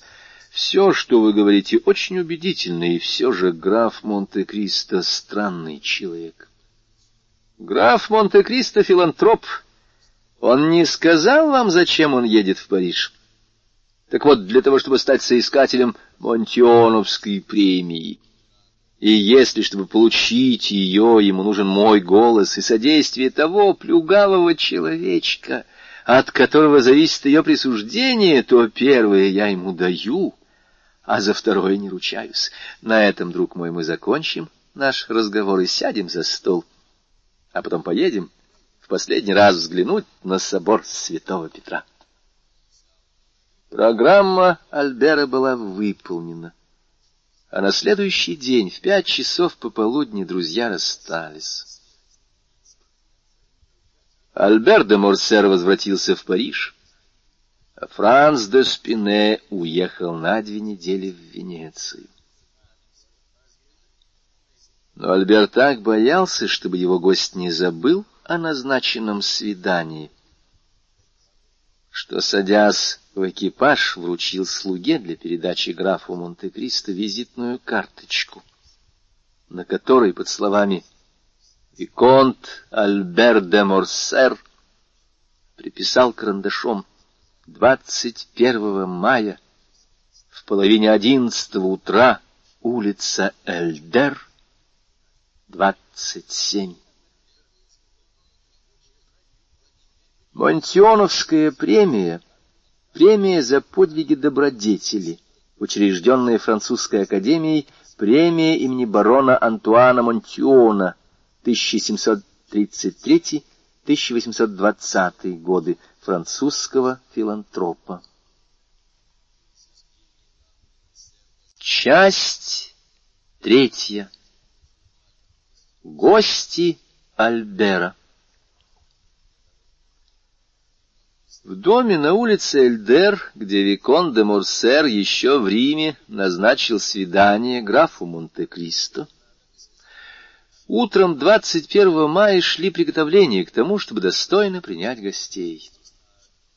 Альбер жил в отдельном флигеле в углу большого двора, напротив здания, где помещались службы. Только два окна флигеля выходили на улицу, три других были обращены во двор, а остальные два — в сад. Между двором и садом возвышалось просторное и пышное обиталище графа и графини де Морсер, выстроенное в дурном вкусе наполеоновских времен. Во всю ширину владения вдоль улицы тянулась ограда, увенчанная вазами с цветами и прорезанная посреди небольшими воротами из золоченых копий, служившими для парадных выездов. Маленькая калитка рядом с помещением привратника — предназначалась для служащих, а также для хозяев, когда они выходили из дому или возвращались домой пешком. В выборе флигеля, отведенного Альберу, угадывалась снежная предусмотрительность матери, не желающая разлучаться с сыном, но понимающая, однако, что молодой человек его возраста нуждается в полной свободе. С другой стороны, здесь сказывался и трезвый эгоизм Виконта, любившего ту вольную праздную жизнь, которую ведут сыновья богатых родителей и которую ему золотили, как птицы, клетку. Из окон, выходивших на улицу, Альбер мог наблюдать за внешним миром, ведь молодым людям необходимо, чтобы на их горизонте всегда мелькали хорошенькие женщины, хотя бы этот горизонт был всего только улицей. Затем, если предмет требовал более глубокого исследования, Альбер де Морсер мог выйти через дверь, которая соответствовала калитке рядом с помещением привратника и заслуживает особого упоминания. Казалось, эту дверь забыли с того дня, как был выстроен дом, забросили навсегда, так она была незаметна и запылена но ее замок и петли заботливо смазаны и указывали на то, что ею часто и таинственно пользовались. Эта скрытая дверь соперничала с двумя остальными входами и посмеивалась над привратником, ускользая от его бдительного ока и отворяясь, как пещера из тысячи одной ночи, как волшебный сезам Али-Бабы, с помощью двух-трех каббалистических слов, произнесенных нежнейшим голоском — или условного стука, производимого самыми тоненькими пальчиками на свете. В конце просторного и тихого коридора, куда вела эта дверь и служившего как бы прихожей, находились справа столовая Альбера, окнами во двор, а слева его маленькая гостиная, окнами в сад. Заросли кустов и ползучих растений, расположенные веером перед окнами, — скрывали от нескромных взоров внутренность этих двух комнат, единственных, куда можно было бы заглянуть со двора и из сада, потому что они находились в нижнем этаже. Во втором этаже были точно такие же две комнаты и еще третья, расположенная над коридором. Тут помещались гостиная, спальня и будуар. Гостиная в нижнем этаже представляла собой нечто вроде алжирской диванной и предназначалась для курильщиков. Будуар второго этажа сообщался со спальней, и потайная дверь вела из него прямо на лестницу. Словом, все меры предосторожности были приняты. Весь третий этаж занимала обширная студия, капище не то художника, не то денди. Там сваливались в кучу и нагромождались одна на другую разнообразнейшие причуды Альбера — охотничьи рога, контрабасы, флейты, целый оркестр, ибо Альбер одно время чувствовал, если не влечение, то некоторую охоту к музыке. Мольберты, палитры, сухие краски, ибо любитель музыки вскоре возомнил себя художником.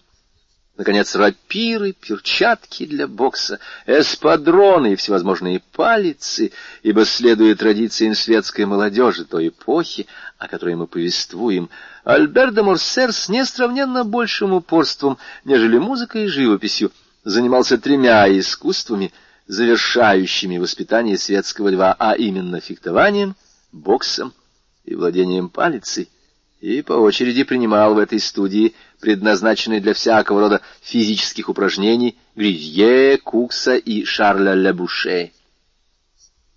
Остальную часть обстановки этой комнаты составляли старинные шкафы времен Франциска I, уставленные китайским фарфором, японскими вазами, фаянсами Лука де ла Робья и тарелками Бернара де Палиси, кресла — в которых, может быть, сиживал Генрих IV или Сюлли, Людовик XIII или Ришелье, ибо два из этих кресел, украшенные резным гербом, где на лазоревом поле сияли три французских лилии, увенчанные королевской короной, несомненно, вышли из кладовых Лувра или, во всяком случае, какого-нибудь другого королевского дворца. На этих строгих и темных креслах были беспорядочно разбросаны богатые ткани ярких цветов, напоенные солнцем Персии или расцветшие под руками калькутских или чандернагорских женщин. Для чего лежали здесь эти ткани, никто бы не мог сказать. Услаждая взоры, они дожидались назначения неведомого даже их обладателю, а тем временем озаряли комнату своим золотым и шелковистым блеском. На самом видном месте стоял рояль розового дерева, работая роллера и бланше, подходящий по размерам к нашим лилипутовым гостиным, но все же вмещающий в своих тесных и звучных недрах целый оркестр, и стонущий под бременем шедевров Бетховена, Вебера, Моцарта, Гайдна, Рэти и Порпоры. И везде — по стенам, над дверьми, на потолке шпаги, кинжалы, ножи, палицы, топоры, доспехи, золоченые, вороненые, с насечкой, гербарии, глыбы минералов, чучело птиц, распластавшие в недвижном полете свои огнецветные крылья и раз навсегда разинувшие клювы. Нечего и говорить, что это была любимая комната Альбера. Однако в день, назначенный для свидания, Альбер в утреннем наряде, расположился в маленькой гостиной нижнего этажа. На столе перед широким мягким диваном были выставлены в голландских фаянсовых горшочках все известные сорта табака, от желтого петербургского до черного синайского. Здесь был и Мэриленд, и Порто-Рико, и Латакия. Рядом с ними, в ящиках из благовонного дерева, были разложены по длине и достоинству пурусы, регалии, гаваны и манилы. Наконец, в открытом шкафу коллекция немецких трубок, чубуков с янтарными мундштуками и коралловой отделкой, и кальянов золотой насечкой с длинными софьяновыми шейками, свернувшимися, как змеи, ожидала прихоти или склонности курильщиков. Альбер лично распоряжался устройством этого симметричного беспорядка, который современные гости после хорошего завтрака и чашки кофе любят созерцать сквозь дым — причудливыми спиралями, поднимающиеся к потолку. Без четверти десять вошел камердинер. Это был, если не считать пятнадцатилетнего грума Джона, говорившего только по-английски, единственный слуга Морсера. Само собой разумеется, что в обыкновенные дни в распоряжении Альбера был повар его родителей, а в торжественных случаях также и лакей отца. Камердинера звали Жермен, он пользовался полным доверием своего молодого господина. Войдя, он положил на стол кипу газет и подал Альберу пачку писем. Альбер бросил на них рассеянный взгляд, выбрал два надушенных конверта, надписанных изящным почерком, распечатал их и довольно внимательно прочел. — Как получены эти письма? — спросил он. — Одно по почте, а другое принес камердинер госпожи Данглар — Велите передать госпоже Данглар, что я принимаю приглашение в ее ложу. Постойте, потом вы пойдете к Розе, скажете ей, что после оперы я заеду к ней и отнесете ей шесть бутылок лучшего вина, кипрского, хереса и малаги и бочонок остонских устриц. Устрицы возьмите у Боррелли и не забудьте сказать, что это для меня. В котором часу прикажете подавать завтрак? А который теперь час? Без четверти десять. Подайте ровно в половине одиннадцатого. Дебре, может быть, будет спешить в министерство. И, кроме того, Альбер заглянул в записную книжку, я так и назначил графу 21 мая в половине одиннадцатого. И хоть я не слишком полагаюсь на его обещания, я хочу быть пунктуальным. Кстати, вы не знаете, графиня встала? Если господину Виконту угодно, я пойду узнаю. Хорошо. Попросите у нее погребец с ликерами, мой не полон. Скажите, что я буду у нее в три часа, и прошу разрешения представить ей одного господина. Когда камердинер вышел, Альбер бросился на диван, развернул газеты — заглянул в репертуар театров, поморщился, увидав, что дают оперу, а не балет, тщательно поискал среди объявлений новые средства для зубов, о котором ему говорили, отбросил одну за другой все три самые распространенные парижские газеты и, протяжно зевнув, пробормотал «Право, газеты становятся день ото дня скучнее». В это время у ворот остановился легкий экипаж — и через минуту камердинер доложил о Люсьене де Бре. В комнату молча, без улыбки, с полуофициальным видом вошел высокий молодой человек, белокурый, бледный, с самоуверенным взглядом серых глаз, с надменно сжатыми тонкими губами, в синем фраке, с чеканными золотыми пуговицами, в белом галстуке, с висящим на тончайшем шелковом шнурке черепаховым моноклем, который ему при содействии бровного и зигоматического мускула время от времени удавалось вставлять в правый глаз. «Здравствуйте, Люсьен!» — сказал Альбер. — Вы просто ужасаете меня своей сверхпунктуальностью. Я ожидал вас последним, а вы являетесь без пяти минут десять, тогда как завтрак назначен только в половине одиннадцатого. Чудеса, уж не пал ли кабинет? — Нет, дорогой, — отвечал молодой человек, опускаясь на диван. Можете быть спокойны, мы вечно шатаемся, но никогда не падаем. Я начинаю думать, что мы попросту становимся несменяемы, не говоря уже о том, что дела на полуострове окончательно упрочат наше положение. Ах, да, ведь вы изгоняете Дон Карлоса из Испании. Ничего подобного не путайте. Мы переправляем его по эту сторону границы и предлагаем ему королевское гостеприимство в Бурже. В Бурже? Да, ему не на что жаловаться, черт возьми. Бурж — столица Карла VII. Как вы и этого не знали? Со вчерашнего дня это известно всему Парижу. А третьего дня этот слух уже проник на биржу. Данглар, не понимаю, каким образом этот человек узнает все новости одновременно с нами, сыграл на повышение и заработал миллион. Порпора Николло 1686-1768 годы, итальянский композитор и капермейстер, выдающийся вокальный педагог. Дон Карлос Старший, 1788-1855 годы, сын испанского короля Карла IV, вождь феодально-реакционной партии карлистов, в 1833 году карлисты подняли восстание против фрейгенши Марии Кристины, которую поддерживала буржуазия и либеральное дворянство, и провозгласили Дон Карлоса королем Карлом V. Так называемая Первая Карлистская война закончилась поражением Дон Карлоса, который в 1839 году бежал во Францию. А вы заработали, по-видимому, новую ленточку. На вашей пряжке голубая полоска, которой прежде не было. Да, мне прислали звезду Карла Третьего. Небрежно сказал Дебре. Не притворяйтесь равнодушным, сознайтесь, что вам приятно ее получить. Не скрою, очень приятно. Как дополнение к туалету, звезда отлично идет к застегнутому фраку, это изящно. И становишься похож на принца Уэльского или на герцога Рейкштадтского, — сказал, улыбаясь Морсер. Вот почему я и явился к вам в такой ранний час, дорогой мой. То есть потому, что вы получили звезду Карла Третьего? И вам захотелось сообщить мне эту приятную новость? Нет, не потому. Я провел всю ночь за отправкой писем. Двадцать пять дипломатических депеш. Вернулся домой на рассвете. и Хотел уснуть, но у меня разболелась голова. Тогда я встал и решил проехаться верхом. В Булонском лесу я почувствовал скуку и голод. Эти два ощущения враждебны друг другу и редко появляются вместе. Но на сей раз они объединились против меня, образовав нечто вроде Каролистско-республиканского союза. Тогда я вспомнил, что мы сегодня утром пируем у вас, и вот я здесь. Я голоден. Накормите меня, мне скучно. Развлеките меня.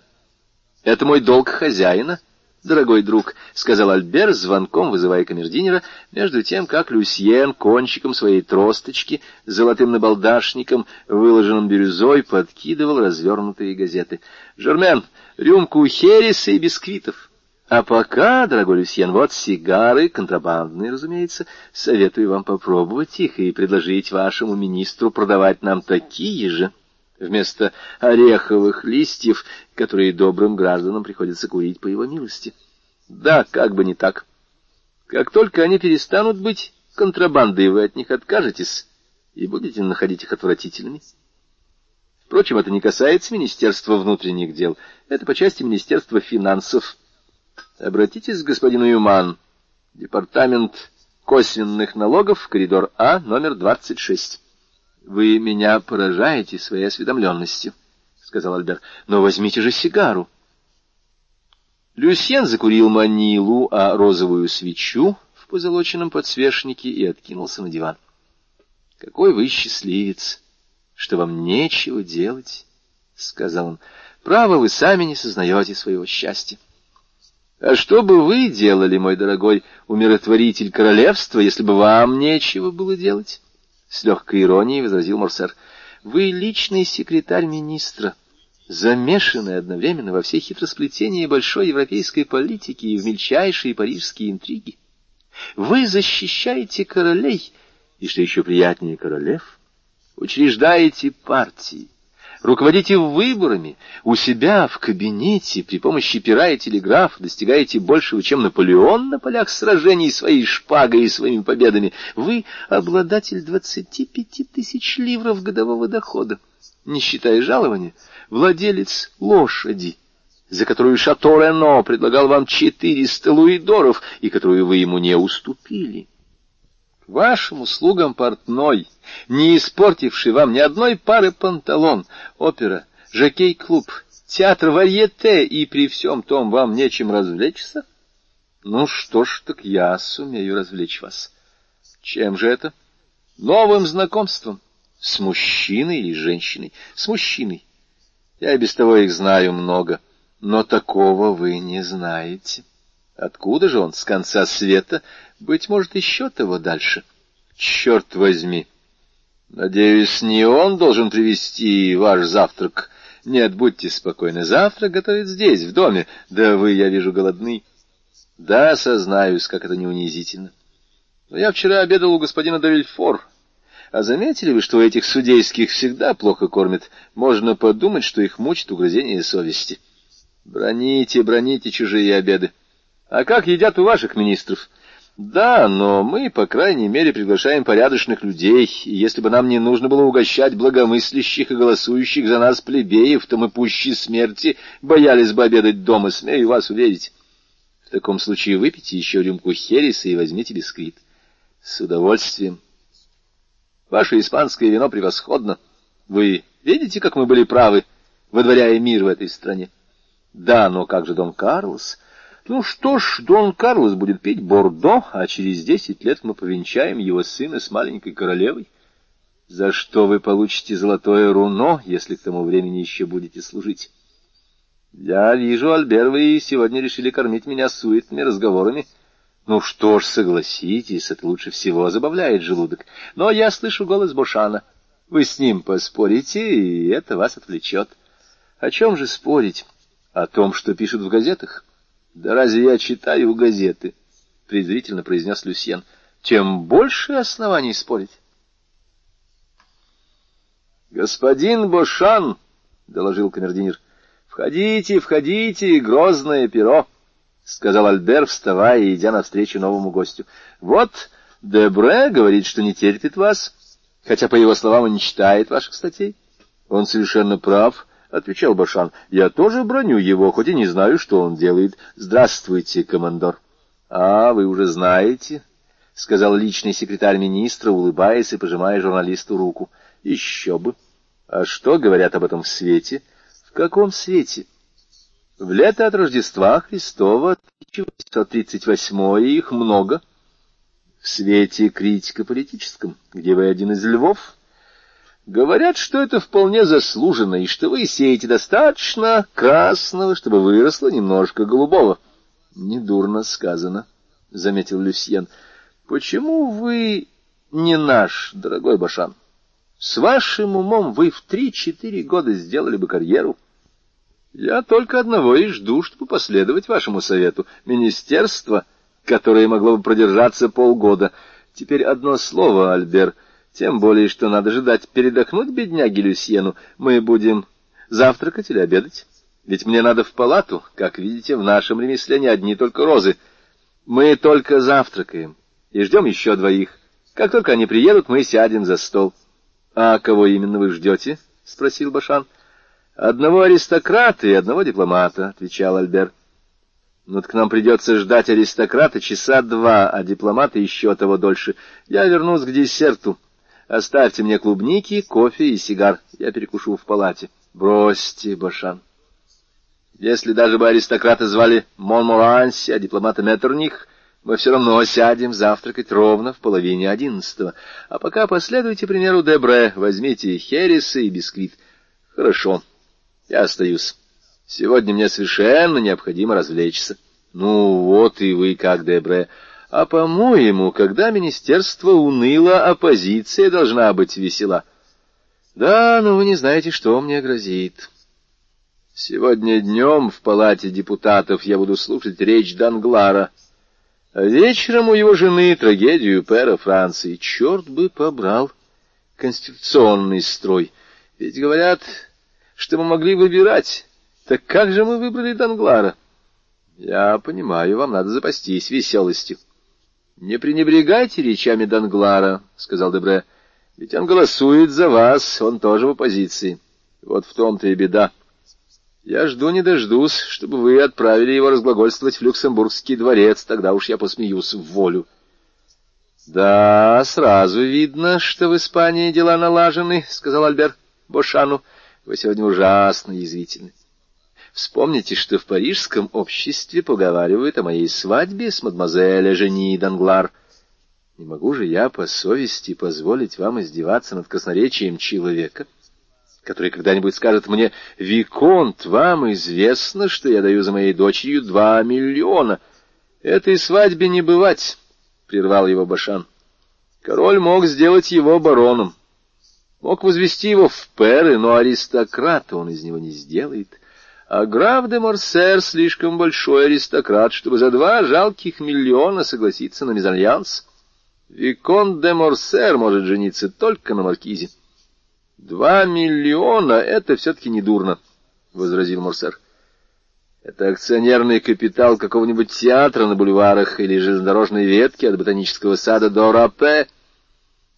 Не слушайте его, Морсер, — лениво заговорил Дебре. — Женитесь, ведь вы сочетаетесь с браком с денежным мешком. Так не все ли равно? Пусть на нем будет одним гербом меньше и одним нулем больше. — в вашем гербе семь мерлеток, три из них вы уделите жене, и вам еще останется четыре. Это все же одной больше, чем у герцога Гиза, и он чуть не сделался французским королем, а его двоюродный брат был германским императором. Да, пожалуй, вы правы, — рассеянно отвечал Альбер. Еще бы! К тому же всякий миллионер родовит, как незаконно рожденный.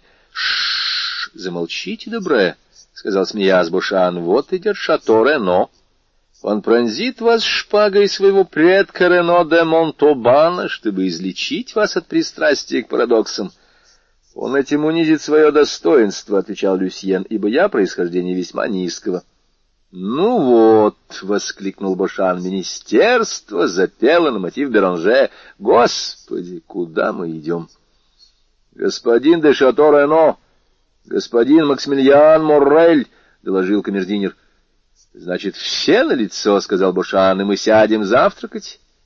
Ведь, если я не ошибаюсь, вы ждали еще только двоих, Альбер. — Моррель? — прошептал удивленно Альбер. «Кто это Моррель?» Но не успел он договорить, как господин де Шато Рено, красивый молодой человек лет тридцати, аристократ с головы до ног, то есть с наружностью Гиша и умом Мортемара, взял его за руку. «Разрешите мне, Альбер», — сказал он, — «представить вам капитана Спаги и Максимилиана Морреля, моего друга и спасителя. Впрочем, такого человека нет надобности рекомендовать. Приветствуйте моего героя, Виконт!» Он посторонился и дал место высокому и представительному молодому человеку с широким лбом, проницательным взглядом и черными усами, которого наши читатели видели в Марселе при достаточно драматических обстоятельствах, чтобы его, быть может, не забыть. Прекрасно сидевший живописный мундир, полуфранцузский, полувосточный, обрисовывал его широкую грудь, украшенную крестом почетного региона, и его стройную талию. Молодой офицер поклонился с изящной учтивостью. Он был грациозен во всех своих движениях, потому что был силен. «Господин Моррель», — радушно сказал Альбер, — «барон Шато Рено заранее знал, что доставит мне особенное удовольствие, познакомив меня с вами. Вы его друг. Надеюсь, вы станете нашим другом». «Отлично!» — сказал Шато Рено, — и пожелайте, дорогой Виконт, чтобы в случае нужды он сделал для вас то же, что для меня. — А что он сделал? — спросил Альбер. — Барон преувеличивает, — сказал Морель. — Право, не стоит об этом говорить. — Как не стоит об этом говорить? — воскликнул Шато Рено. Жизнь не стоит того, чтобы о ней говорить. Право, вы слишком уж большой философ, дорогой Моррель. Вы можете так говорить, вы рискуете жизнью каждый день. Но я, на чью долю это выпало совершенно случайно...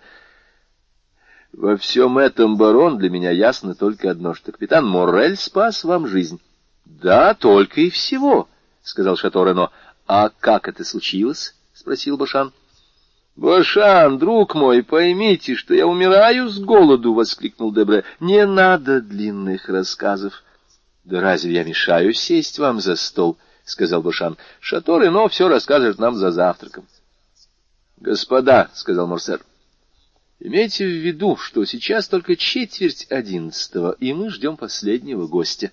«Ах да, дипломата», — сказал Дебре.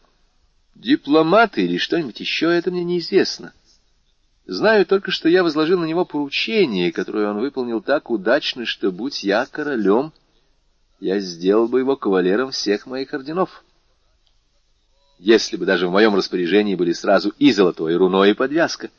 — В таком случае, раз мы еще не садимся за стол, — сказал Дебре, — налейте себе рюмку Хереса, как сделали мы, и расскажите нам свою повесть, барон. — вы все знаете, что недавно мне вздумалось ездить в Африку.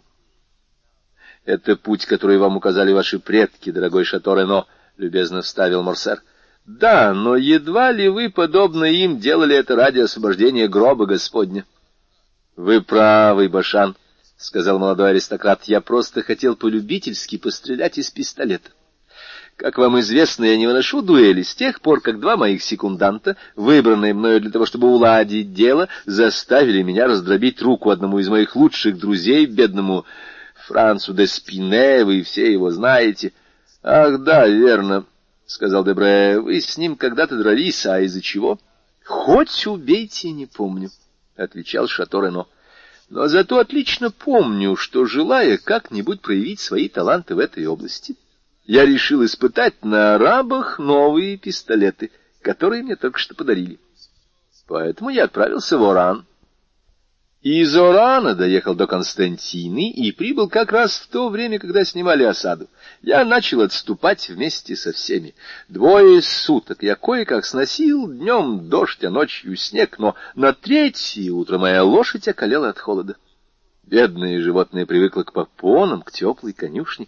Это был арабский конь, но он не узнал родины, встретившись в Аравии с десятиградусным морозом. — А, так вот почему вы хотите купить моего английского скакуна, — сказал Дебре.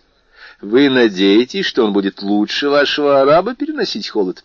Вы ошибаетесь. Я поклялся никогда больше не ездить в Африку. — Вы так струхнули? — спросил Башан. — Да, признаюсь, — отвечал Шато Рено, — и было отчего. Итак, моя лошадь околела. Я шел пешком. На меня во весь опор налетели шесть арабов, чтобы отрубить мне голову. Двоих я застрелил из ружья, двоих в упор из пистолетов, но оставалось еще двое, а я был безоружен. Один схватил меня за волосы, вот почему я теперь стригу их так коротко, как знать, что может случиться. А другой приставил мне к шее свой ятаган. Я уже чувствовал жгучий холод стали, как вдруг вот этот господин, в свою очередь, налетел на них, убил выстрелом из пистолета того, который держал меня за волосы, и разрубил голову тому, который собирался перерезать мне горло ятаганом. Он считал своим долгом в этот день спасти чью-нибудь жизнь. Случаю угодно было, чтобы это оказалась моя. Когда я буду богат, я закажу Клагману или Марокетти статую случая. Это было 5 сентября, — сказал, улыбаясь Моррель, — в годовщину того дня, когда чудом был спасен мой отец, и каждый год по мере своих сил я стараюсь ознаменовать этот день, сделав что-нибудь героическое, не правда ли? — прервал Шато Рено. — Короче говоря, мне повезло, но это еще не все. После того, как он спас меня от ножа, он спас меня от холода отдав мне не половину своего плаща, как делал святой Мартин, а весь плащ целиком, а затем и от голода, разделив со мной, угадайте, что? — Паштет от Феликса? — спросил Башан. — Нет, свою лошадь, от которой каждый из нас с большим аппетитом съел по куску. Это было нелегко.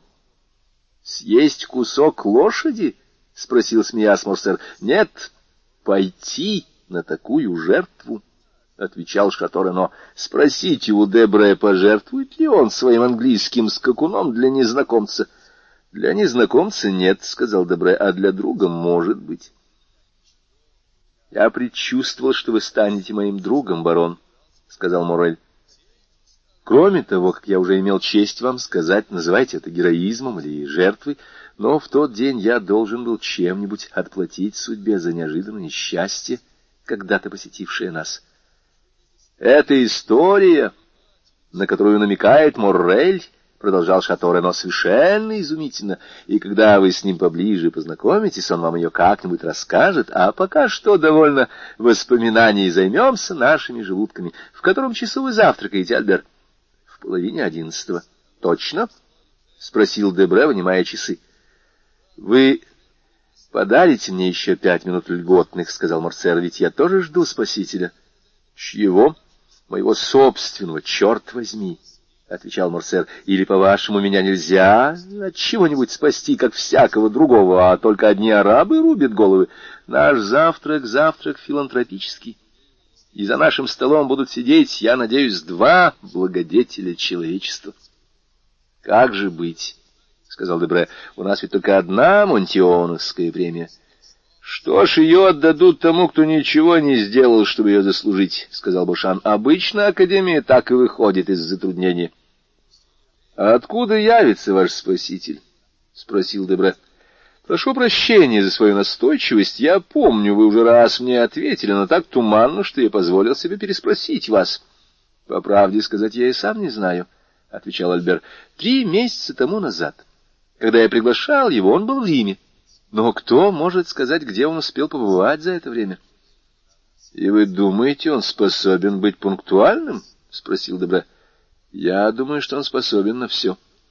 Имейте в виду, что даже с пятью минутами льготы остается ждать только десять минут. Так я воспользуюсь ими и расскажу вам про моего гостя. — Простите, — сказал Бушан, — а можно из вашего рассказа сделать филитон? — Очень, даже очень отвечал Морсер, — и прелюбопытный. — Так рассказывайте. Надо же мне чем-нибудь вознаградить себя, раз я не попаду в палату. Я был в Риме во время последнего карнавала. Это мы знаем, — прервал Башан. — Да, но вы не знаете, что я был похищен разбойниками. — Разбойников нет, — заметил Дебре. — Нет, есть, существуют. Еще какие страшные, я хочу сказать, восхитительные. Они показались мне до ужаса прекрасными. — Послушайте, дорогой Альбер, — сказал Дебра, — сознайтесь, что ваш повар запоздал, что устрицы еще не привезены из Морейни или Остенда, и что вы, по примеру госпожи де Ментенон, хотите заменить еду сказкой. Сознавайте же, мы настолько учтивы, что извиним вас и выслушаем вашу историю, как бы фантастична она ни была. А я вам говорю, что хоть она и фантастична, в ней все правда от начала и до конца. Итак, разбойники взяли меня в плен и отвели в весьма неуютное место, называемое катакомбами Сан-Себастьяно. Я их знаю, — сказал Шаторе, — но я там чуть был не схватил лихорадку. — А я и на самом деле схватил, — продолжал Альбер. Мне заявили, что я пленник, и что за меня требуется выкуп. Пустяки, четыре тысячи римских пиастров, двадцать шесть тысяч турских ливров — к несчастью, у меня оставалось только полторы тысячи, путешествие мое подходило к концу, и кредит истощился.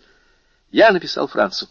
Да, ведь Франц был при этом, и вы можете спросить у него, присчинил я хоть слово или нет. Я написал ему, что если в шесть часов утра он не привезет четырех тысяч пиастров, то в десять минут седьмого я буду сопричислен к лику блаженных святых и славных мучеников. Поверьте, что Луиджи Вампа, так звали атамана разбойников, честно сдержал бы свое обещание. Но Франц привез четыре тысячи пиастров, — сказал Шатора, — но еще бы. Достать четыре тысячи пиастров — не хитрость, когда зовешься Францем де Спине или Альбером де Морсер. Нет. Он просто приехал в сопровождении того гостя, о котором я говорю и которого я надеюсь вам представить. Так этот господин Геркулес, убивающий Кака, или Персей, освобождающий Андромеду?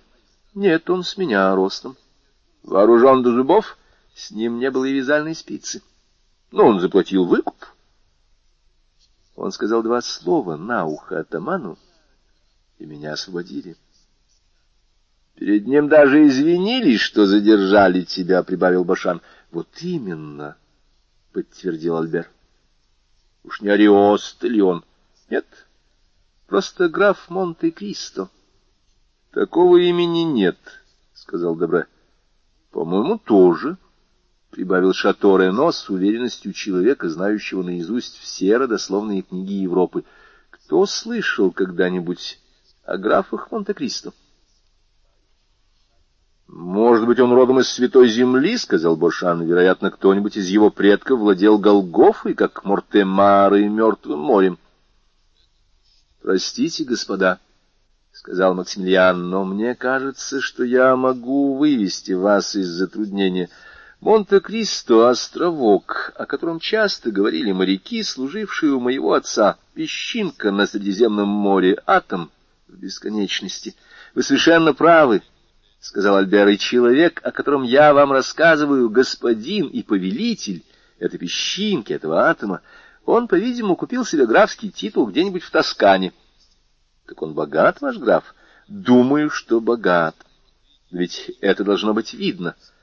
Ошибаетесь, Дебре. Я вас не понимаю. Читали вы «Тысячу одну ночь»? Что за вопрос? А разве можно сказать, кто там перед вами, богачи или бедняки? Что у них, пшеничные зерна и рубины и алмазы? Вам кажется, это жалкие рыбаки, и вдруг они вводят вас в какую-нибудь таинственную пещеру, и перед вашими глазами сокровище, на которое можно купить всю Индию. Ну и что же? А то, что мой граф Монте-Кристо один из таких рыбаков. У него даже имя оттуда. Его зовут Синдбад-мореход, и у него есть пещера, полная золота. — А вы видели эту пещеру, Морсер? — спросил Башан. — Я нет. — а Франц видел. Но смотрите, ни слова об этом при нем. Франца ввели туда с завязанными глазами. Ему прислуживали немые и женщины, перед которыми сама Клеопатра просто девка. Впрочем, насчет женщин он не вполне уверен, потому что они появились только после того, как он отведал гашишу, так что он, может быть, принял за женщин какие-нибудь статуи. Молодые люди смотрели на Морсера, и в их глазах ясно читалось «С ума ты сошел» или «Просто нас дурачишь». — В самом деле, — задумчиво сказал Моррель, — Я слышал от одного старого моряка по имени Пенелон нечто похожее на то, о чем говорит господин де Морсер. «Я очень рад, что господин Моррель меня поддерживает», — сказал Альбер. «Вам, верно, не нравится, что он бросает эту путеводную нить в мой лабиринт?»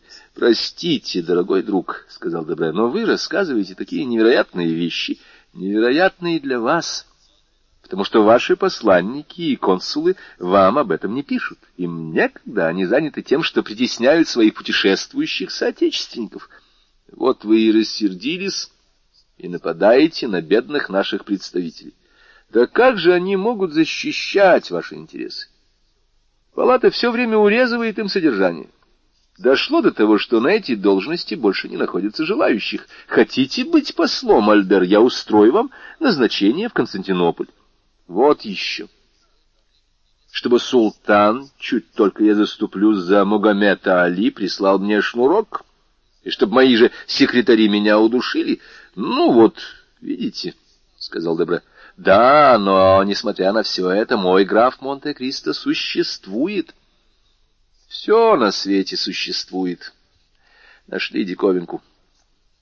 Да, конечно, да, конечно, но не у всех есть чернокожие невольники, княжеские картинные галереи, музейное оружие, лошади ценой в шесть тысяч франков, наложницы-гречанки.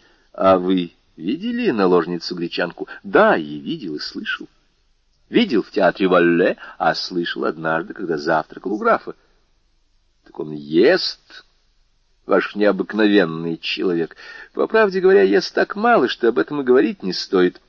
Увидите, он окажется вампиром. Смейтесь, смейтесь, если хотите. Но то же самое сказала графиня Г который, как вам известно, знавала лорда Рутвена. «Поздравляю, Альбер, это блестяще для человека, не занимающегося журналистикой», — воскликнул Башан. «Стоит пресловутой морской змеи. В конституционалисте вампир просто великолепно». Глаза красноватые, с расширяющимися и суживающимися по желанию зрачками, — произнес Добре.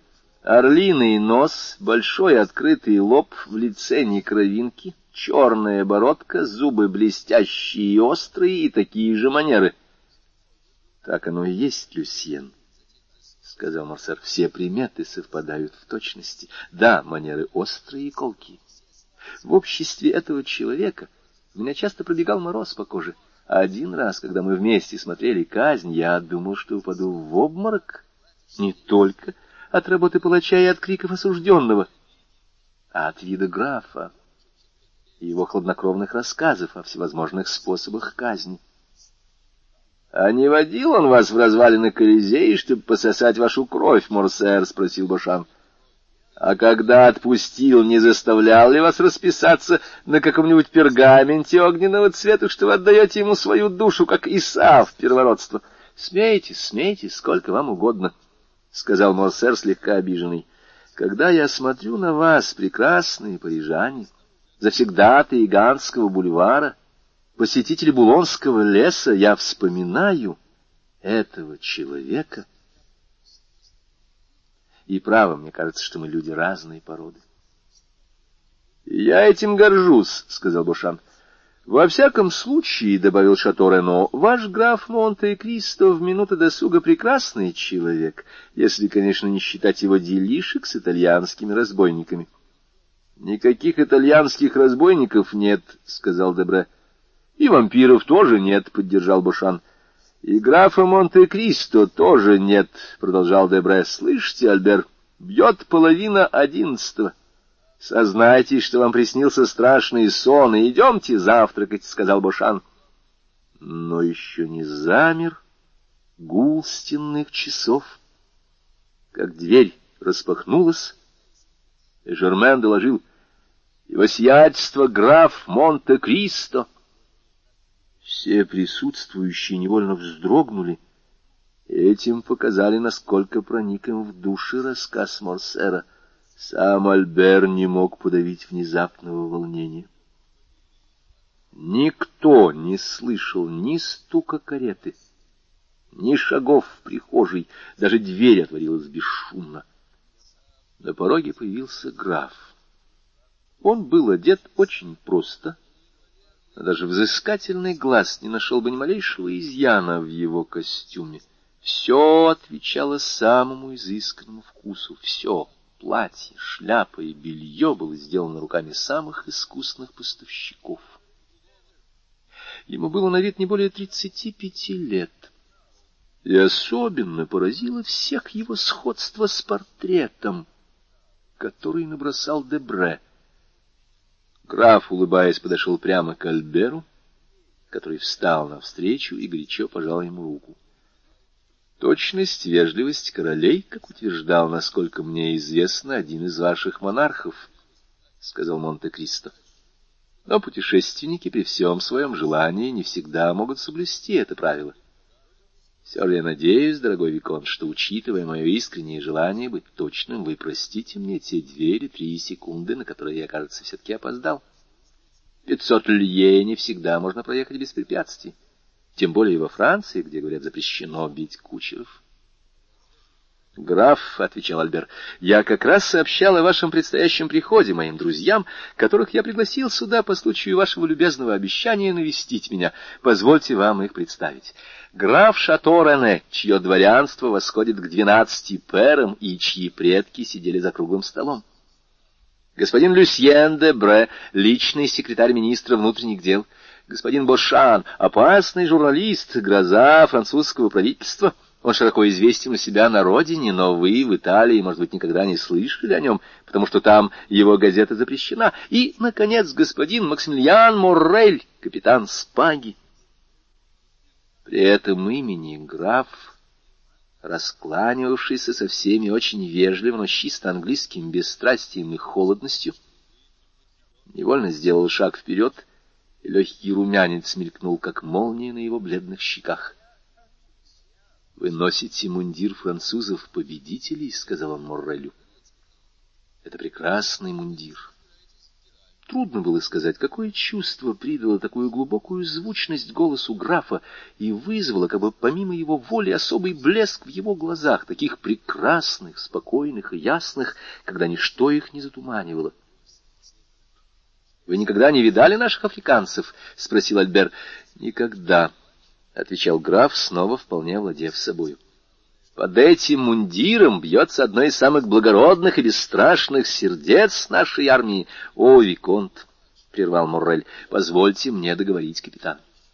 «И мы сейчас узнали...» — продолжал Альбер, — о таком геройском поступке господина Моррелли, что, хотя я вижу его сегодня первый раз в жизни, я прошу у него разрешения представить его вам, граф, как моего друга.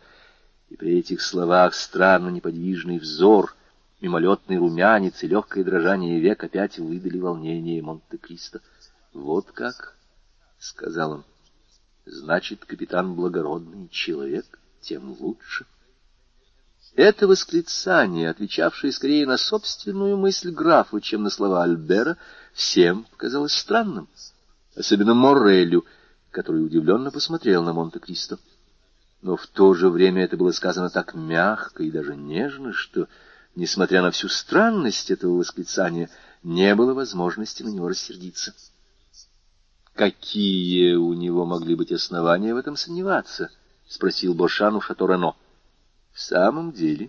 — отвечал тот своим наметанным и зорким глазом аристократа, сразу определивший в Монте-Кристо все, что поддавалось определению, Альбер нас не обманул.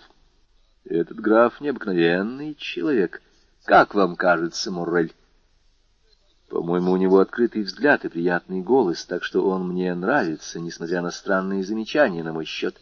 — Господа, — сказал Альбер, — Жермен докладывает, что завтрак подан. Дорогой граф, разрешите указать вам дорогу. Все молча прошли в столовую и заняли свои места. — Господа, — заговорил, усаживаясь граф, — разрешите мне сделать вам признание — которое может послужить мне извинением за возможные мои оплошности. Я здесь чужой, больше того, я первый раз в Париже, поэтому с французской жизнью я совершенно не знаком. До сих пор я всегда вел восточный образ жизни, совершенно противоположный французским нравам и обычаям. Я заранее прошу извинить меня, если вы найдете во мне слишком много турецкого, неаполитанского или арабского, а за сим Приступим к завтраку. Как он говорит, прошептал Бушан. Положительно, это вельможа. Чужеземный вельможа, добавил Дебре. Вельможа всех стран света, господин Дебре, заключил Шато Рено.